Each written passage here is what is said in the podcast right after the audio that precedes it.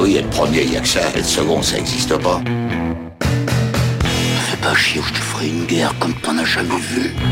Go ahead. Quand les types de 130 kilos disent certaines choses, ceux de 60 kilos les écoutent. Make my day. Vous savez mon nom, j'ignore le vôtre. Qui êtes-vous?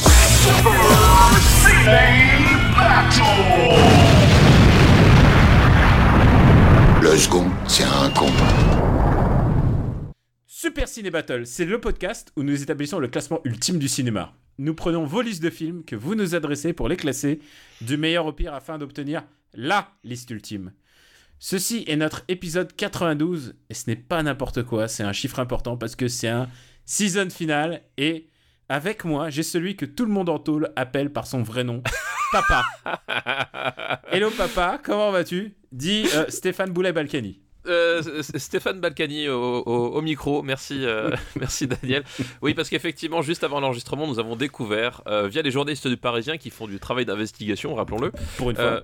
pour une fois, on a découvert que effectivement, Balkany, son, son surnom en tôle, c'était Papa. Euh, Donc, euh, je, effectivement, ça, méritait d'être souligné quand même. Je veux dire, je veux dire, tu connais, tu sais ce qui t'attend quand même. Oui, complètement, ouais. Alors, bah, tu es Stéphane Boulet, donc euh, Complètement, c'est moi. auteur, Auteur, oui, oui. auteur, euh, directeur, euh, aut- Auteur-directeur, exactement. Pas forcément dans cet ordre, mais. oui. un homme, un homme accompli maintenant. Au bout de Euh, 92 épisodes. Oui, c'est ça, exactement. Voilà. Je suis toujours Daniel Andreev et vous écoutez donc cet épisode 92 de Super Ciné Battle. On est très content de vous retrouver parce que d'abord, le, le précédent épisode était enregistré à distance Oui. et je tiens déjà à m'excuser. Toi, tu vas pas t'excuser parce que Non, tu moi, bah, je pas. vais pas m'excuser pour, pour ton incompétence quand même. Enfin, je veux dire, mon moment- incompétence. Alors on essaie, on essaye de trianguler ce qui allait pas. Et honnêtement, je, il, il semblerait que comme l'ordinateur n'était pas alimenté, euh, bah du coup ça fait une espèce de scission sismo-sismique, comme disaient les inconnus, en termes d'électricité. Et du coup ça a fait un petit pouc, pouc, pouc, pouc supplémentaire. Une sorte de Larsen électrique. Un petit Larsen, et en plus qui était pas du tout enlevable au montage. Ça m'a permis de regarder des films intéressants. Tu sais quoi? Parce que j'ai fait quelques devoirs de vacances. Oui, bah oui, je sais, ouais. J'ai regardé un certain dinosaure. voilà, mis. Mais apparemment, il y a deux versions de Tammy and the T-Rex quand même. Alors, euh, je pense que pour le classer, puisqu'on en parle tout de suite, Ouais. dernier épisode, on nous a donné Tammy and the T-Rex. On remercie encore Alice qui nous l'a donné. Tammy and the T-Rex, qui est un film incroyable, nanarlandisant au possible, dont j'ai vu donc la version dispo sur YouTube. Il est aussi dispo en italien en version qualité un peu meilleure. Et surtout, il sort en novembre en Blu-ray. C'est vrai? Il sort Alors, en Blu-ray en version quels- quels sont 10 les- les- minutes, 10 minutes en plus de violence. Ah putain, mais quelles- alors quelles étaient les, les probabilités pour que ça tombe au même moment que le marbre, quoi? Je sais pas, mais alors je peux te dire que j'ai posé une option sur le Blu-ray. Ah, tu m'étonnes. Ah, tu m'étonnes. Ah, je pense que, tu sais quoi, je suis capable de venir en Haute-Savoie pour le regarder. ou Pour- toi, ou de venir à Paris, je suis Ou sûr. bien, voilà, exactement. Je crois qu'il faut se faire ça. Donc, euh, on va se faire une petite soirée, toi et moi, Tammy and the T-Rex, au moment Ah, où on va faire nos, nos devoirs de vacances. Mais là, vous le savez, c'est un season final, donc on arrête avec les années 90. Ça veut dire qu'on va bientôt passer aux années 2000, mais, mais, Mais, mais, mais, mais, mais, mais- petit twist euh, J'ai envie de la faire comme Club Dorothée quand il faisait hop hop hop hop monsieur cadeau. Ou, ou comme, ou, ou comme, ou comme euh, Kojima qui vient taper derrière euh, l'épaule, tu sais, euh, lors de la conférence Xbox. Ah les gifs ça rend vachement moins bien en podcast. Je peux Ah oui, c'est sûr il y a des gens qui disent oh là là les, les podcasts attention on tombe vite dans le truc de potes. Ouais mais on n'a pas le truc visuel mon gars. Il faut on fait comme on peut. hein. Donc du coup euh, bah bah oui euh, le, le twist c'est que on va faire comme d'habitude une petite escale par les années 60. Donc Ouais. si vous avez des films des années 60 à nous envoyer euh, bah allez-y parce que c'est le, le moment. Vous avez une semaine. euh, Ouais, vous avez presque une semaine ou deux, je dirais presque. Ouais, pour, ouais. pour nous envoyer des, des années 60. Bien sûr, je peux piocher dans le, dans le tas, mais si vous en avez des, si vous avez des idées de liste, c'est le moment. Je suis en train de penser, euh, on n'a pas tant de films des années 60 en fait dans notre liste. Je suis en train de regarder. Bah non, non, on, on en a a pas tant que ça. 32 qui vont de 2001 à l'Odyssée de l'espace, pas mal, à euh, Don Camillon en Russie, pas mal aussi, mais dans un autre genre. Mais, mais moi bien. Putain, je suis en train de regarder. Au service de Sa Majesté, 17ème dans cette liste quand même. Eh il est eh oui. vraiment. au- C'est-à-dire que même au service de Sa Majesté, qui est quand même un bon film. Enfin, bon film. C'est un peu notre over the top au service un peu de, sa, de sa majesté. Disons que c'est le moment où James Bond se décidait est-ce qu'il allait être raciste ou misogyne et il a choisi un peu des deux. Et il a choisi les deux. il a choisi un peu les deux. Mais j'adore au service de sa majesté quand même. Hein, je, Ah oui, bien sûr. Ah si vous aimez les films des 60s, bah allez-y. Euh, et surtout, ça nous donne l'occasion parfois de découvrir des trucs à nous aussi. Puisque euh, euh, je regarde la liste et en fait, il y a des films que j'avais pas vus et que j'ai vus pour, pour l'émission et ça, ça a été pas mal. Ça valait le coup.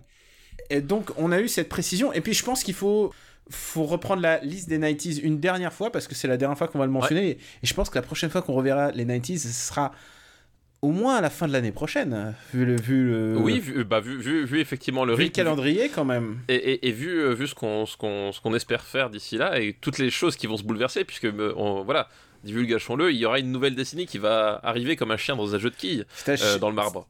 Quel âge on aura quand on attendra cette décennie, la, décennie 2000 euh, euh, je ne sais pas. Je ne sais pas. 2030. Mais moi, ce qui, me rassure, c'est que euh, Fabien Antoniente va faire un film sur le braquage de Kim Kardashian à Paris et que ce film va sortir en 2020. Donc, du coup, je l'ai échappé belle. Alors, tu sais quoi?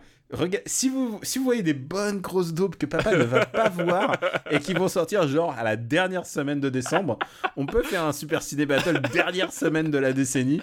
Et tu sais quoi, tu vas morfler parce que ah c'est des films de Noël horribles en général. J'imagine. On va se revoir notre liste une dernière fois des années 90 et il n'y a pas eu beaucoup d'entrées depuis très très très longtemps au top.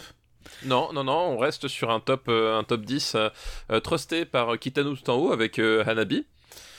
The Blade. The Blade en dessous, Pulp Fiction, troisième. Fargo. Impitoyable. Perfect Blue, The Mission, L'armée des douze singes. Matrix et le Truman Show qui termine euh, ce top 10. C'est quand même un top 10 très très très très qualitatif là quand même. Voilà, il a de la gueule, il a de la gueule. On va faire, tu sais quoi, on va faire les 30 premiers parce qu'on est chaud quoi. Parce que parce qu'il oh, faut... On est parti, on est parti. On est parti pour les 30 premiers. Allez, Iron Giant, Once Upon a Time in China et Casino. Voilà, Terminator 2, une balle dans la tête, le silence des agneaux. Et je t'arrête tout de suite, j'ai vu le Terminator 3 euh, cette semaine. Non, pas Terminator Dark Fate. Ah pardon, excuse-moi, j'ai confondu les deux. Donc j'ai vu euh, Terminator 3, euh, enfin Terminator Dark Fate, qui est un peu le nouveau Terminator 3 en fait. Oui, oui, c'est c'est la mode des, des, des, des, soft reboots, euh, enfin voilà, soft euh, reboots euh, sequel quoi. Je crois que c'est le game maintenant, c'est de nier l'existence d'un film. Donc je me demande qui va se lancer sur un certain film numéro 4 que tu connais. tu sais, et quand tu as plusieurs films à rebooter d'un coup, genre Die Hard, puisqu'on est, au courant, il y a eu des fanfics faits 4, 5, tout ça. Genre, comment tu me fais? Est-ce que tu les regroupes en un, en un truc? Genre, est-ce qu'il est à la fois contre un avion et en Russie et en tout ça, tu les fais, tu fais les mash-up Bon, alors on en était où? 16e, euh, Silence des Sagneaux. 17e, Sixième Sens. Mhm. Tous les matins du monde, juste derrière. Est-ce que c'est pas notre euh, premier français, j'ai l'impression? J'ai l'impression que c'est notre premier français, effectivement. Et il mérite sa place. Euh, je pense que quand on verra en IT, on va corriger ça, on va faire beaucoup plus de ciné français. ensuite, Tous les matins du monde, Point Break et Baraka. Baraka, exactement, qui est le premier documentaire de ce top. Je crois de ce top, ouais. Ensuite, on va se, bah, on continue puisqu'on se fait un petit rundown euh, comme on n'a pas l'occasion de le faire souvent. Et, euh, et puis c'est un season final. Si on fait des dépassements de temps, c'est pas grave. Exactement. Porco Rosso. Hit. Eh, tu sais quoi euh, quand je j'ai, j'ai, revu Legend of Dark Knight, enfin Dark Knight il y a pas longtemps là. Ouais. J'étais en première, putain, Dark Knight doit beaucoup à Hit et j'étais ah bah en train de me dire, c'est marrant quand même, tous ces films de super-héros qui se basent sur d'autres films, ça me rappelle un, ça me rappelle un Joker. Ça, ça te rappelle un Joker, exactement. Et c'est la preuve que quand tu copies des, quelque chose, quand tu compris un, un feeling, quand tu t'inspires de quelque chose, t'as plus de chances de tomber juste. Bah, c'est surtout ça, c'est qu'en fait, à partir du moment où je pense que t'essaies de, de, de, copier du cinéma pour faire du cinéma, ça marche quand même mieux en fait. On, on reverra ça, euh, teaser de nos années 2010, parce qu'il va y avoir beaucoup, beaucoup, de discussions sur certains films. 23e, grand, grand film, L'Impasse. Ouais, ouais, grand, grand chef-d'œuvre, L'Impasse. Et juste derrière, grand autre chef-d'œuvre, euh, Trainspotting. Euh, Magnolia, grand chef-d'œuvre. Putain, tu te rends compte, dans les 25 premiers, il y a quand même. C'est que c'est presque que les chefs-d'œuvre de leur auteur en fait. Ouais, quasiment, ouais. Ou bah, au, moins, de cette décennie, quoi. My Own Private Idaho, voilà, on, on, retombe dessus. Oh, My Own Private Idaho. Kids Return. Ouais, tout à fait. Polystory 3. Extraordinaire film. extraordinaire, hein, Polystory 3. est Confidential, un film qui, qui, est un peu notre. Euh, qui est un peu notre. Je sais pas, c'est presque notre doudou à ce niveau, tellement on l'aime. Ah oui, c'est un film euh, que, que, que j'aime d'amour, quoi. Une journée en enfer. Un Pour film, clore, voilà, un top film 30. pas mal. Je, comme je t'avais dit la, la dernière fois, c'est pas mal. Dommage que la fin soit pourrie. Mais voilà, on a quand même. euh, Et puis même, tu sais quoi, même, même si on re- redescend, on a quand même beaucoup, beaucoup de films. Et, euh, et je suis en train de regarder que dans, la dernière, dans les dernières sessions, ah, il n'y a pas beaucoup d'entrées quand même. Rumble in the Bronx, 39e quoi. 39e, ouais, c'est ça. Et dans les dernières entrées, justement, puisqu'on y est, euh, on a une nuit en enfer. qui est rentrée à la Alors, 77e place, alors voilà, y a- on a un problème. On- on- vous savez quoi Il y a, y eu un bug dans la matrice, c'est que j'avais pas vu une nuit en enfer dans, le, dans la liste. Donc on a donné une nuit en enfer. Et, et il est déjà présent dans la liste. Présent. 66e. C'est ça. Et il est euh, From Dust to Dawn 66 et 77. C'est quand même Voilà. très bizarre. Ouais, ouais, c'est, et des doubles, hein, c'est à chaque fois. Il y a un truc... Euh, il y a- et, et- et- oui, c'est ça, c'est aussi des doubles. Donc, comment on fait? Est-ce qu'on retire un? Est-ce qu'on garde les deux comme une trace de notre de, de cette méprise? Ou est-ce qu'on dit euh, finalement le titre VO en fait c'est le titre VO est meilleur que le titre VF Ou, ou alors, on peut faire une moyenne du marbre, tout simplement. Est-ce qu'on fait une ah tu veux Ah, qu'on le reclasse? Euh, bah, Non. ça- Est-ce que c'est un cas de figure qui ne s'est jamais vu? Qui, qui ne s'est jamais produit. Moi, je- Euh. je- pour moi, il est à sa bonne place entre raison et sentiment et JFK. Euh, mais pour moi, il est à sa bonne place entre Vampire et Tati Daniel, tu vois. Ah, c'est vrai. C'est, tu vois, c'est pas... euh, Mais j'ai envie de dire, le marbre, j'ai envie de dire que finalement, peut-être que euh, il y a un, un cas de jurisprudence du marbre et que euh, le marbre a classé une première fois et que le classement est irrévocable, donc il ne peut pas être reclassé une seconde fois. c'est vrai. Donc il donc faut le retirer le deuxième. voilà, il faut retirer le deuxième, à mon sens. Ouais, voilà. 77, très bonne année d'ailleurs. Ouais, ouais, il y, a que des cons qui sont nés en 77, des bons films, mais alors pour les naissances, c'était une catastrophe, quoi. Star Wars, euh, c'est pas mal. Elle t'emmerde l'année 77, tu le sais. Supprimer la ligne. Hop, voilà. Donc voilà, il n'y a plus de numéro 77, c'est Il n'y a plus officiel. numéro 77, voilà, il, y a, un bug dans la matrice. Et on est encore une fois désolé, mais tu sais quoi il y a- il y a- On a reçu un message assez gentil, il dit Putain, j'étais trop content de redécouvrir ce film, que- enfin de découvrir ce film que j'ai déjà découvert avec vous. bah écoute, si on, si on a servi à ça, c'est au, au moins, c'est le de principal finalement. Allez, maintenant, je vais m'emparer des listes. Euh, ah, mais tu sais quoi? J'ai même pas fait ma phrase rituelle. Pour nous faire parvenir des listes, c'est simple. Trois Eh films oui. par liste, un titre si vous voulez donner une thématique. Et c'est mieux de donner une thématique. Et vous nous l'envoyez à supercinébattle.gmail.com. Quelqu'un m'a aujourd'hui posé la question combien vous avez reçu de listes? Un jour, je calculerai ça. Mais le seul problème, c'est qu'il y a plein de gens. Enfin, c'est pas un problème. Les gens nous envoient plusieurs films par liste. Donc, du coup, je peux que compter les mails qui nous sont arrivés. Oui, c'est il y a- vrai. Il y a des mails avec 10 listes dedans parfois. Sais ce qu'il faudrait? Il faudra engager, engager un, un stagiaire qu'on ne paye pas euh, et qui compte tous les films dans toutes les listes, dans tous les mails. Voilà, c'est ça qu'on devrait faire. Allez, euh, bah C'est comme ça que fonctionne une start-up, tu vois. maintenant, maintenant c'est dit. Euh, maintenant c'est dit. Maintenant il faut que je reprenne les listes. Oui, parce que ça va classer sévère maintenant dans le marbre.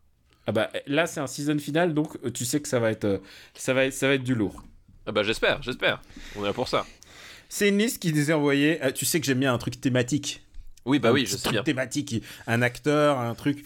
Surtout pour commencer, parce que ça nous met bien dans l'ambiance. Et je me suis dit, c'est le dernier épisode. Les gens nous attendent au tournant. Ils veulent des classiques du cinéma. Et ben, mon gars, on va commencer fort. C'est une liste qui nous est envoyée par Alex Jax. Merci Alex Jax. Je sais pas d'où vient. J-A-X-S. Écoute, je trouve ça joli comme nom. C'est une liste des années 90 qui s'appelle Si ce n'est pas lui, c'est donc son frère. Parce qu'il n'y a pas que Ron Howard dans la vie, il y a aussi Clint. D'accord, ok. Et c'est une liste alors qui ça va être pointu là. C'est une liste qui est consacrée à Clint Howard, qui est le comédien frère de Ron Howard. De Ron Howard. Purée, alors là, on a trouvé quelqu'un qui a, qui a un data vraiment particulier Ouais. parce que. Alors, je préviens aussi, il y, en a un que j'ai pas vu dans la liste. Donc euh, voilà, il y aura déjà des devoirs de vacances. Mais cette liste est tellement originale que je me suis dit, on va être le premier podcast de France sur Clint Howard. Et le, Eh ben premier, parti. le premier film de cette liste, je suis sûr que tu l'as vu, c'est Feast of the North Star, à savoir Ah oui. North Star, la légende de Ken le survivant, La légende de Ken sur le réalisé survivant. par Tony Randall. Oui, donc c'est une adaptation euh, de, de Ken le survivant, effectivement, qui était, euh, bah, qui était quand même une star de vidéoclub, hein, ce, euh, ce film, hein, je me rappelle, enfin en tout cas, parce que euh, au même moment, t'avais, euh, comment ça s'appelle, le, bah, la série qui passait sur, au Club Dorothée, et bah, Ken le survivant, quand ça arrivait en France, c'était un petit peu un choc, on va dire quand même. Hein, Ça passait au mercredi après-midi, genre sur les coups de 15 heures. Juste Ouais. après euh, les Popples et Jamel les hologrammes. Euh, c'est ça. Tu sais quoi, les, les enfants, ils étaient pas prêts. Et d'ailleurs, moi non plus, j'étais pas prêt. J'ai fait. Ah, je Oh crois là que là. personne n'était prêt dans le ventre de sa mère là. euh, C'est voilà. quoi J'ai fait. Putain, c'est chaud. Il y a un mec, il y a un mec qui se fait couper la main et tout. Et, et déjà, je me rendais compte un peu de la stupidité des dialogues. Il fait. euh, on lui coupe la main. Il fait Ah, ma montre, ma montre. Et euh, ça m'a beaucoup marqué à l'époque. si vous connaissez pas Ken le survivant, donc c'est un dessin animé des années 80 japonais. Et il a été un peu massacré dans sa version française. Alors, il y a des gens qui aiment bien le massacre parce que ça donne un truc drôle, mais ça donne euh, l'école du nanto de, de fourrure, euh, l'école du au couteau à pain. Enfin, ça donne des trucs un peu débiles. Pourquoi les gens ont fait ça? C'est parce que les doubleurs, en fait, ils, étaient scandalisés par euh, la violence du dessin animé qu'ils ont dit Ok, on continue, mais il faut nous laisser faire nos propres trucs. Oui, et puis, euh, puis en plus, euh, 'fin, t- si t'entends bien, les mecs ils étaient quatre pour faire tous les personnages. hein. Tous les malfrats ont tous le même doubleur. hein. Il pas y a- compliqué. il y a pas beaucoup de doubleurs. Il y a le doubleur de Ken qui est très stoïque. et- voilà, c'est. C'est Patrick Borne en plus, je crois, de mémoire. Mais... Et, et du coup, le dessin animé bah, il n'est jamais allé à son terme en France. Bizarrement, au bout d'un moment, ils se Ah sont oui, dit c'est vrai, ouais. c'est c'est trop, c'est trop violent. Et, euh, et du coup, ils l'ont ils l'ont viré, quoi. Ils, l'ont, ils ont viré. le- Je, je comprends pas pourquoi. Non mais après c'est- un enfin c'est un truc qui restait euh, vraiment vraiment culte enfin voilà il y a il y a un vrai euh, culte autour de, de Ken le survivant vu que ça s'appelait Ken le survivant euh, en France quoi son titre le titre du dessin animé quoi Et tu disais que c'était parce que on, on le, on le trouvait dans, dans tous les. hum, on le trouvait dans tous les vidéoclubs. Et en fait, moi je crois que je me souviens plutôt de la version qui était donnée euh, en, en fascicule, un peu comme euh, HK vidéo en fait. Il y a eu une version fascicule et du coup la VHS a tourné chez tout le monde parce que c'était à 20 balles. ah oui c'est fort possible ouais c'est fort possible Et est-ce que tu l'as vu du coup? Ah bah oui bien sûr que j'ai vu euh, Fist of the North Star. Évidemment, on l'a tous vu parce qu'on s'est dit oh là là putain mais c'est trop bien. c'est le c'est- ça va être ça va être trop mortel. Et en fait euh, c'est trop mortel. Moi aussi je veux voir des gens exploser euh, dans, dans Ah, un film. Alors je corrige, c'est Philippe Auguste. J'ai confondu Patrick Borg qui fait euh, Son Goku ah et Philippe oui. Auguste qui est pas du tout, pas du tout, pas du tout le même, mais qui a un peu le timbre de voix, mais c'est pas du tout le même registre. Euh, Philippe Auguste, je, je crois, est récemment décédé en plus. D'accord. Eh bien, Voilà. écoute. Euh, donc oui, j'ai vu évidemment Fist of the North Star. Euh, donc avec, c'est un film américain. C'est pas du tout une adaptation Alors, japonaise. voilà. ils, ont, C'est- ils ont signé les droits. voilà, ils ont, c'est des mecs, ils ont récupéré les droits, ils ont senti le bon filon. mais globalement, voilà, faut. Est-ce qu'il y a pas- plus de respect là-dedans que dans Street Fighter?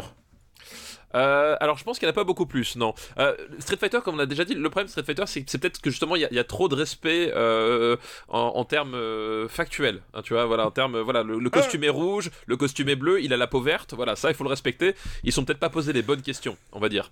Tu vois, voilà, ça c'est le gros problème de Street Fighter, ils sont pas posés les bonnes, bonnes questions.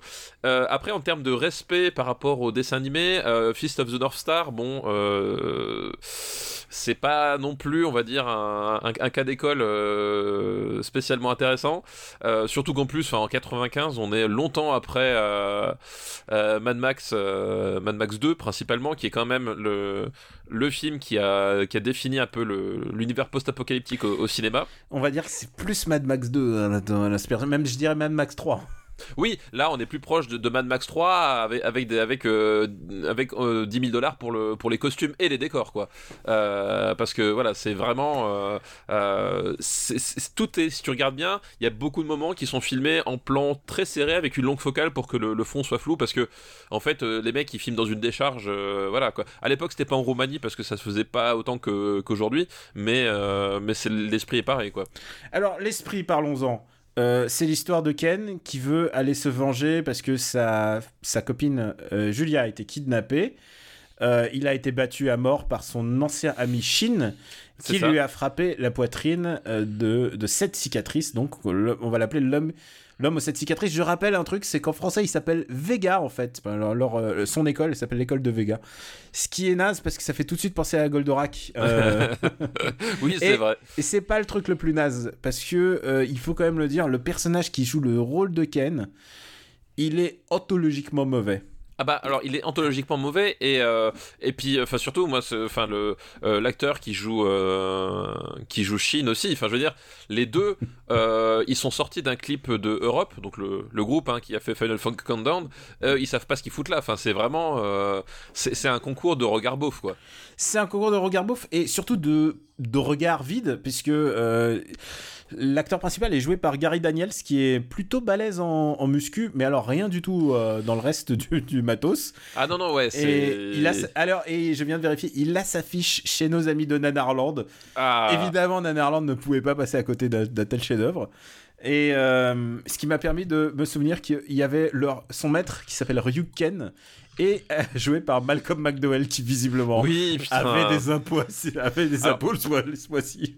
non mais Malcolm Malcolm McDowell euh, il a eu comment dire une carrière compliquée hein, euh, parce que le, le, type il a, bah, il a il a explosé il a explosé chez Kubrick et après il a enchaîné les nanars cosmiques, hein, je crois qu'on peut on, peut le dire comme ça, ah, il a, pendant une énorme partie de sa carrière. On va dire stratosphériquement mauvais quoi. Ouais, ouais c'est et, euh, ça, et ça, on est un peu dans le, dans le moment le plus, le plus difficile, difficile de sa carrière quand même. Ouais, ouais là, là c'est le moment où plus personne ne voulait de lui. Quoi. Il a été. Euh, il a, à l'époque, vous savez quoi, il, il, mettait euh, sur, avec Malcolm McDowell le mec de.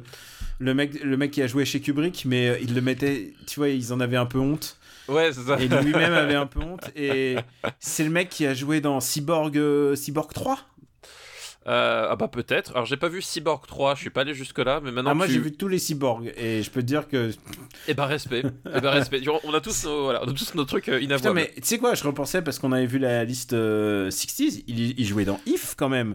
Il était dans un film qui a été. Ouais, il genre le mec, il y a un, film qui a une palme, genre ce mec-là, et il passe de, de If à Cyborg 3 et à Ken le survivant. Mais il a un petit rôle, donc il joue le maître qui, contrairement au manga, est tué à coups de shotgun. oui, parce que voilà. parce que normalement, c'est des mecs des arts martiaux, mais là, du coup, ils se sont dit non, shotgun, c'est un peu plus radical dans la méchanceté. Euh, et, et, ça m'a permis donc de me souvenir que le personnage de Clint, Clint Howard, et, il jouait un personnage qui s'appelait Staline. Oui, oui, exact. Il, joue un personnage qui d'ailleurs a un uniforme euh, euh, soviétique, enfin en tout cas d'inspiration soviétique, ouais, tout à fait. Alors rien ne va dans ce film, rien ne va. Et au bout d'un moment, on se fait un peu chier en fait. C'est c'est très très chiant. En fait, c'est euh... mauvais et on se dit que ah ça va être mauvais drôle. Non. Mais en fait, c'est mauvais, pas très drôle. Non, c'est mauvais, pas très drôle. En fait, euh, tu vois que globalement, euh, justement, enfin, on a dit qu'il y a de survivance, c'est des mains coupées, c'est des gens qui explosent. Et tu vois que tout cet héritage-là, il est concentré sur la, première partie un peu du, euh, du film, genre les, les, premières séquences. Les cicatrices, quoi. Euh, voilà. Et après. Euh, après, c'est une espèce de déroulé, une espèce de déroulé de nanar euh, euh, complètement classique où les mecs savent pas ce qu'ils font, le truc est bricolé et c'est des combats d'arts martiaux avec des gens qui savent pas faire des arts martiaux.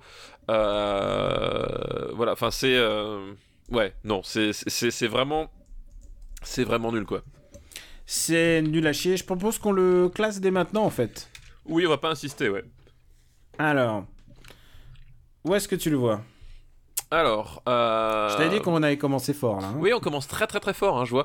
Euh, écoute, ah, putain, elle est longue cette liste en fait, hein 213 films, je vois. Enfin, 212 maintenant 200, Oui, 212, vu qu'on en a amputé un.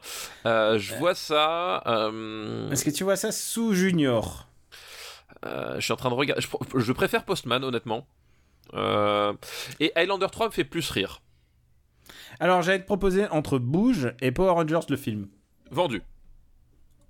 Eh, il, est, il est dans les dix derniers. Hein, il est dans les dix derniers. Il voilà, peut au moins en prendre. Alors, sous quel nom je le mets euh, North Star, peut-être? Eh, Comment il s'appelait chez nous? Euh, North Star, l'histoire de Ken Non, la vengeance de Ken? Ah, La légende de Ken le survivant. Ah oui, d'accord, ok. non, parce que effectivement, je, connais le, le, nom maintenant euh, distribution américaine parce que on a tous téléchargé après le Divix et que du coup on le retrouvait sous ce nom-là, mais je me rappelle plus du tout du, du nom français, donc je te fais confiance le film suivant. Ah bah non, mais je fais confiance au mail de Jax. Ah bah oui, faisons confiance à nos euh, auditeurs. Oui, il vaut mieux.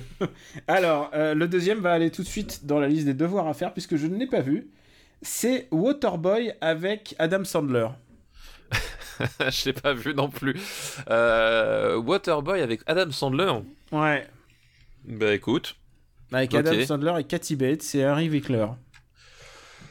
Euh, D'accord. Je me dis qu'il faut pas trop en attendre. Ouais, je me dis qu'on va y aller doucement. Ouais, ok. Bah écoute, euh, on le met dans, dans la liste de devoirs de vacances. Sous euh, Tammy and the T-Rex. Oui, oui, avec. euh, voilà. Est-ce que on va faire un package? Je ne sais pas. Ouais, je, je sais pas. On, on verra, on verra, on piochera là-dedans, hein, sauf oui. de ce qu'on a, ce qu'on a vu.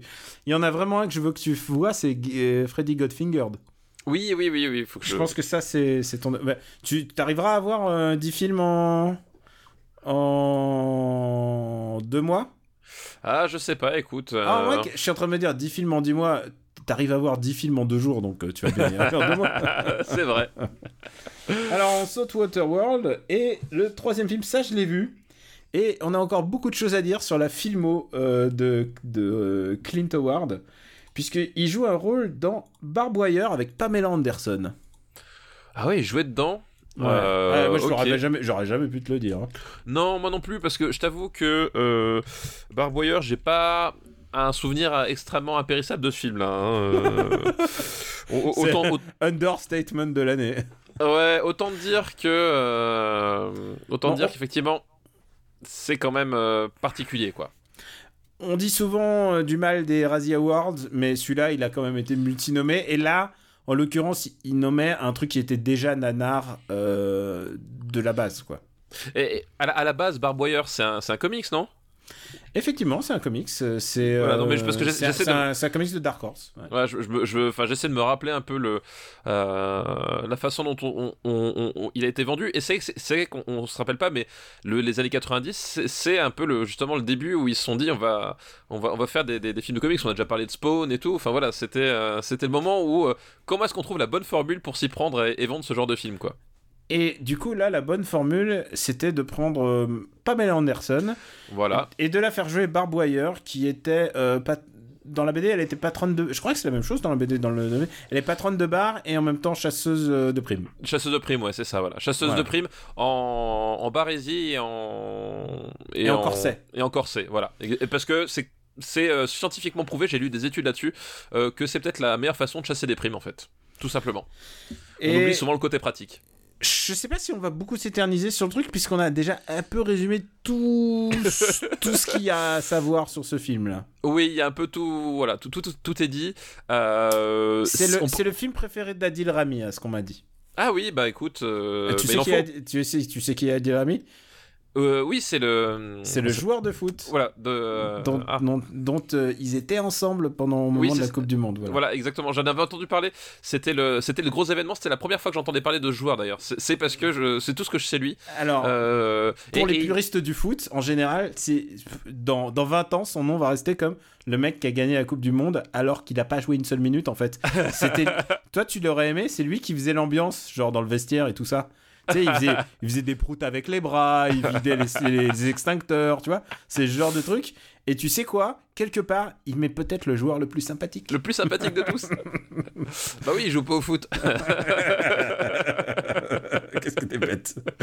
Euh, mais Ah, oui, ouais. c'est la première fois qu'on parle de foot euh, de tout Super Ciné Battle. Euh, mais euh, oui, c'est un, c'est un film. Le seul avantage qu'il y a dans Barboyer, c'est qu'il y a des similés nazis. Euh, voilà. Euh, donc ça, c'est quand même le bon point de Barboyer, c'est qu'à un moment donné, il y a des similés nazis. Euh, mais ouais, c'est filmé. Alors. C'est filmé comme un téléfilm, mais c'est surtout monté en dépit du bon sens. Vraiment, moi je me rappelle d'un film scandaleusement ignoble au niveau du montage, quoi. Eh, eh, J'ai envie de dire que personne n'est resté dans, le, dans les mémoires. Aucune personne impliquée là-dedans euh, ne se vante. Non, je crois que voilà, tout le monde, euh, tout le monde préfère oublier. euh, euh, ce- ce- ce- c'est le genre de truc que tu mets pas sur ton CV, tu vois. C'est un film un peu honteux pour tout le monde impliqué. Et, euh, d'ailleurs, je remarque que Pamela Anderson à l'époque s'appelait Pamela Anderson Lee. À l'époque, elle était mariée, donc. Ah oui, à, à Tommy Lee. Ouais. Le, Le rocker. alors, le, le rocker, effectivement. Tout à fait. C'était Oui. c'était une belle époque. Et, et je vois, et je vois avec, euh, avec dégoût qu'elle a gagné quand même un Razzie Award de, de, la, de la pire nouvelle star. Ah oui, oui. Et, D'accord. et tu veux savoir un autre fact que je découvre en voyant cette liste? Fun fact, c'est Tommy Lee qui signe la chanson du, du film. Ah ouais, euh, Tommy Lee, pour situer, c'est le, le, le, le, batteur de, de Motley Crue. Euh, voilà. Ah, est-ce, que ça parle ou pas? Alors, je déteste Motley Crue. Voilà, c'est pas compliqué. C'est vraiment le genre de truc, euh, le genre de hard rock que je n'aime pas du tout, quoi. Il y a un vrai problème avec ce film, à part euh, bah, le fait que c'est de la daube, et en plus que ça, ça ait même pas marché, en fait, que c'était un four et dont tout le monde s'est moqué. Euh, c'est que c'est supposé être sexy, et moi, je trouve rien de sexy à l'écran, quoi. Ah non, non, mais c'est. C'est-à-dire. Ouais. C'est-à-dire, à un moment, et c'est pas la faute à Pamela Anderson, c'est genre. Ils sont tout mis en face sur le. D'abord, elle ressemble pas trop à Barboyer, enfin l'image que je m'en faisais. Euh, et en fait, je crois que Pamela Anderson, en tant qu'actrice, ne ressemble pas à grand chose de l'image que je me fais, en fait. Oui, et puis même, en fait, le, seul truc, entre guillemets, sexy du film, c'est qu'ils se sont dit, on va mettre Pamela Anderson en string pendant une heure et demie, ça va suffire, quoi. Alors, elle n'est pas que en string, elle a aussi en. Elle, elle, a tout, elle a la combi, mais elle a surtout le corset. Elle a le corset, en fait, surtout. Oui, elle, a le corset, mais je veux dire, voilà, l'idée c'est que euh, hmm. c'est que voilà, ils sont basés là-dessus et ils s'en sont contentés. Et, enfin, si vous allez le voir en pensant que vous allez vous, vous rincer l'œil, parce que euh, pourquoi pas C'est aussi, un, un des, aussi un, un, des projets que t'offre le cinéma. c'est un très mauvais choix. Non, c'est un très mauvais choix. Je pense que tu, tu, tu perds ton temps. Et on, et on, peut terminer sur le sur quand même euh, c'est un film euh, qui à mon sens nous annonce le, la Jovovich exploitation en termes de combat de kung-fu. Ah oui, c'est vrai. C'est que elle essaye de faire des mouvements de kung-fu et c'est un peu pathétique. oui, un peu. Oui. On ce, est... ce doux euphémisme. On est euh, comment il... Euh, merde, j'ai un trou de mémoire ultraviolet. C'est la porte à ultraviolet. C'est la porte à ultraviolet à... au Resident Evil 4, 5, 6 X, voilà. Voilà. Bon, on va le où est-ce qu'on va le mettre? On va, va, pas s'attarder quand même sur cette euh, daube. Où est-ce qu'on va mettre cette daube?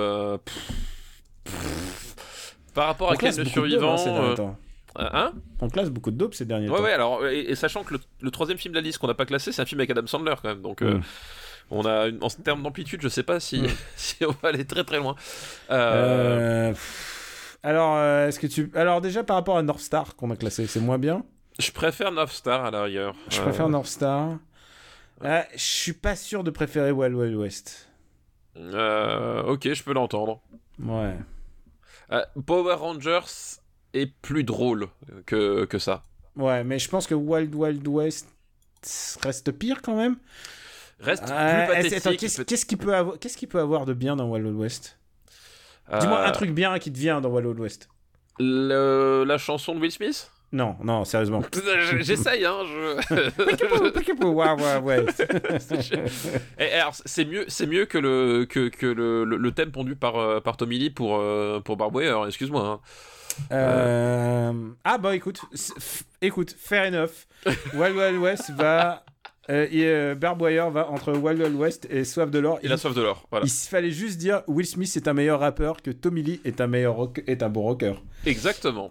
Hop, et, et, je pense que là, euh, là aussi, euh, personne ne pourra me, nous contredire. Ouais, Tommy Lee, où que tu sois, où que tu nous regardes. J'espère qu'il n'y a pas beaucoup de fans de Motley Crue qui nous écoutent parce que. Ah non, putain, si en plus on a les fans de, de machin. Mais je crois pas qu'il en reste beaucoup des fans de Motley Crue en 2019. Hein. Euh... Ouais, je pense pas qu'il en reste pas mal. Allez, euh, on remercie Alex Jax pour sa liste. Merci Alex Jax avec ce.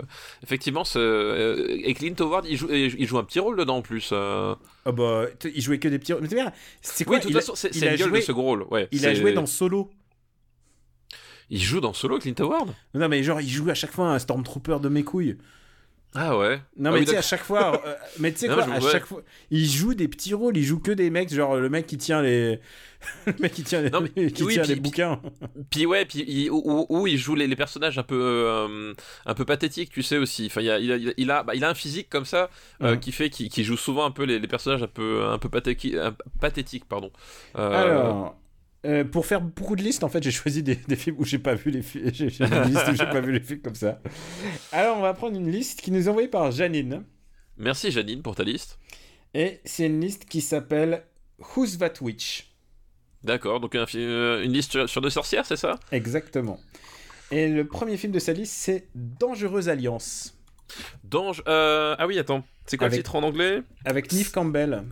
Euh, Oui, oui, je, je vois ce que c'est. Euh, Et je dis Neve Campbell parce qu'elle était sur l'affiche et c'était le truc qui parlait beaucoup. Oui, oui, Euh, oui. oui. En VO, ça s'appelait Euh, comment ça s'appelait en VO Euh, The Craft. The Craft, ouais, voilà. Tout à fait, oui, The Craft. Avec une, Euh, une, une affiche très, très, très charismatique et sexy Oui, parce que tu, tu vois le, le- le groupe de sorcières euh, qui habillées, avance vers toi de manière très. voilà, et, et habillées comme des, comme des lycéennes, on va dire, américaines, quoi. Alors, comme des lycéennes américaines. J'aurais dit plutôt comme une fanfiction euh, slut- Oui. slutty teenage Mais, girl. mais, plutôt. mais, euh, je, mais je vois par rapport à, à tous ces films là, euh, tu sais, euh, les cruelles intentions, tous les trucs comme ça, c'est est-ce qu'on, est-ce que non, c'est peut-être un peu antérieur, je sais plus. Cruel, Sex, Sex intention, comment ça s'appelait? Cruel Intentions. Ouais, oui, Cruel Intention, ouais, c'est ça. Encore ouais, un classique qu'on n'a pas encore classé. Euh, je me, je me rappelle plus, mais c'est. Non, je- non, non, on l'a pas classé parce que tu sais quoi, c'est le genre de film culte de ma meuf. Et euh, je me Ah, garde pas en parler, voilà. Et je sais pas en parler. Et tu sais quoi, je, on, on, on avance petit à petit sur un film euh, qui est très très important vers elle- pour elle, qui est des années 2000. Et je pense que ça sera un des premiers premiers films des années 2000. Il faudra que je te parle en antenne pour, te- pour se d'accord. sur, sur le vocabulaire que je vais utiliser, c'est ça? Oui, parce que c'est un film très très très important. tu n'as pas le droit d'en dire du mal. Euh, bon, euh, dangereux, ça, donc The Craft. euh, C'est, c'est- ça, ça se passe dans un lycée, dans mon souvenir. hein, c'est une histoire de, de, de- d'où le, d'où le, le, le, le fantasme, voilà, de la des lycéennes aguicheuses sur la, euh, sur l'affiche. Dans mon souvenir, il y a le le tueur de Scream qui joue dedans aussi. Alors, euh, tu parles de Sk- Skittle Rich. Euh, Skittle Rich, voilà, dont on avait parlé la dernière fois. C'est ça qui est hasard parce que euh, Neve Campbell et Skittle Rich vont ensuite jouer dans Scream, donc Dans de Scream, Wes fait, genre un an plus tard. Et Skittle Rich, dont on a parlé, puisque c'est le très beau gosse, mais en vieux beau, euh, c'est le père, euh, c'est le père de Jughead dans la série Riverdale. Ah oui, c'est ça, voilà. C'était Ouais, c'est pour ça qu'on en avait parlé. Exact. Et je te dis, je, suis, je sors tout juste du premier épisode de la saison 4 de Riverdale, je suis en morceaux.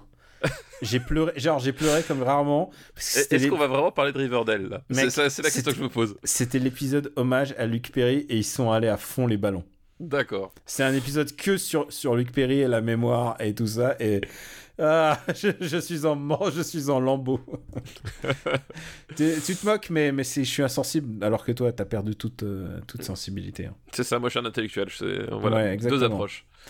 Et euh, c'est un film, c'est un vrai marqueur générationnel, j'ai envie de dire, ce film-là.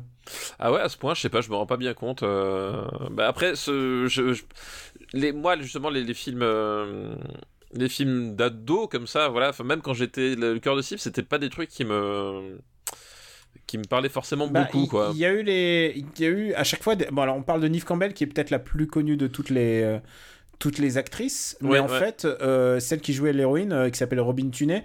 Ah oui, en- ensuite, elle est, elle a joué dans Prison Break en fait. dans Prison Break, ouais, ouais, tout à Voilà. fait. Et, et je crois qu'elle joue Et dans, dans- Mentalist. Oui, dans Mentalist, voilà. mais euh, je suis moins calé en Mentalist qu'en Prison Break. Mais voilà, c'est vraiment les les les post les post de, de cette époque-là, quoi. Ouais, et euh, dans mon souvenir, c'est un, un truc euh, assez classique de, de, de sororité euh, qui, se, qui se noue un peu en. Parce qu'elles sont un peu à contre-courant du, du Ouais. reste du, du lycée. Et, et puis, effectivement, Oui, il y a des rebelles, c'est des rebelles. Il y en a, je crois qu'il y en a une qui. Se- il y en a au une début, c'est- c'est c'est plus, c'est même des en fait. Enfin, c'est voilà, Et- elles, elles sont mises à l'écart. euh, Alors, pardon hein, aux fans de, de Kraft si, si, si, elles, si, si elles nous écoutent ou, ou aux fans de Kraft aussi. Euh, je crois qu'à un moment, il y en a une qui se fait agresser. Euh, oui, il y a une histoire comme ça, effectivement. qui se fait agresser, je crois, et elles deviennent de plus en plus vindicatives. Et je crois qu'au bout d'un moment, elles se détruisent entre elles, non? C'est ça, voilà. Et, le truc, c'est qu'effectivement, au bout d'un moment, le, euh, Putain, le, groupe de- va se, va se dissoudre de, de, de l'intérieur, euh, Mm. va, va se dissoudre de l'intérieur, puisque bah, les personnalités sont, sont chacune très affirmées et parfois antagonistes. Et si vous confondez, euh, si vous confondez ce film avec une autre série qui s'appelle Charmed, c'est pas, c'est pas innocent parce qu'en fait, Charmed a repris la même musique, le thème principal. Ah bon? Ah ouais. C'est le, tout ça. Alors, le- je, je ne me rappelle ni du thème de Charme, ni du thème de Dangerous Alliance, donc je vais que... peut-être. euh, Oui, mais euh, clairement, t'étais pas la cible. oui, non, je pense qu'effectivement, j'étais pas vraiment mais la cible. si t'étais une ado et que tu regardais MTV à l'époque, je pense que c'est plutôt le genre de. Tu vois, il y a Neve Campbell dedans. Enfin, c'est quand même des. C'est quand même. Bon, qu'est-ce que tu penses de ce film euh, J'en ai pas gardé un souvenir euh, exceptionnel, quoi. C'est euh, pour moi, c'est, vraiment un, un, teen movie fait, fait sans grande, sans grand soin, on va dire, quoi. Moi, je trouve que c'est mieux que ça. Moi, je trouve que c'est ah un peu mieux que ça parce que je trouve qu'il y a la promesse du du sexy en fait. C'est pas un hasard si le réalisateur c'est Andrew Fleming et c'est celui qui avait réalisé un film culte de l'époque qui est Threesome. Ah oui, euh, un, euh, comment ça s'appelle? Deux garçons, une fille, euh, trois possibilités, c'est ça avec, avec la mythique Lara Flynn Boyle. Oui, tout à fait. Mais ouais, bah écoute, moi j'ai. Comment, comment tu m'as placé un tout à fait de, de bas les couilles alors que c'est là. Je viens de te parler de Lara Flynn Boyle. Oui, oui. Un peu de respect, jeune homme. C'est, euh, disons que je, me suis remémoré euh, ce, film-là aussi, euh, qui, qui, à mon avis, était pas aussi bien que ce que les gens voulaient. Ah non, voilà. Mais c'est là où je veux en venir, c'est que je, je, je, trouve pas que son cinéma, honnêtement, c'est un, c'est j'ai le même problème avec deux garçons une fille trois possibilités, mais c'est, c'est que c'est quand même un film qui repose plus sur sur un concept, mais qui fait jamais vraiment de cinéma. C'est, enfin c'est proche de, du téléfilm de luxe en fait quoi. Et je dis ça dans le cas des années 90 quoi. Le moment où un téléfilm dans les années 90 c'était euh, c'était souvent le niveau zéro de, la créativité quoi. Et surtout c'était l'insulte, c'était. Euh, ouais. Aujourd'hui c'est plus du tout. Aujourd'hui c'est HBO, ça devient Tchernobyl et ça devient un truc dont tout le monde parle et. Ou, même ou même Netflix, je veux dire où euh, hmm. enfin t'as moyen d'avoir des vrais de la vraie créativité en téléfilm. À hmm. l'époque c'était moins le cas on va dire, même si c'était toujours des exceptions mais. Bon, alors... Et voilà c'est ça qui domine pour moi, c'est que c'est un truc assez plan... Je, je trouve pas ça indigent, tu vois. Hmm. Mais non, mais euh, autant le dire tout de suite, ça va, c'est du milieu de peloton quand même. voilà, c'est, c'est, c'est, je peux comprendre qu'effectivement à un certain âge, dans certaines conditions, tu, tu, tu, peux apprécier, mais ça fait partie des films, tu vois, qui, qui même si t'apprécies à un certain âge, euh, je pense que tu les, tu vas voir euh, un peu plus tard, tu dis bon, ok, bon, c'était une passade. Alors, un amour de, un amour de, de lycée. Je te fais une propale. Vas-y.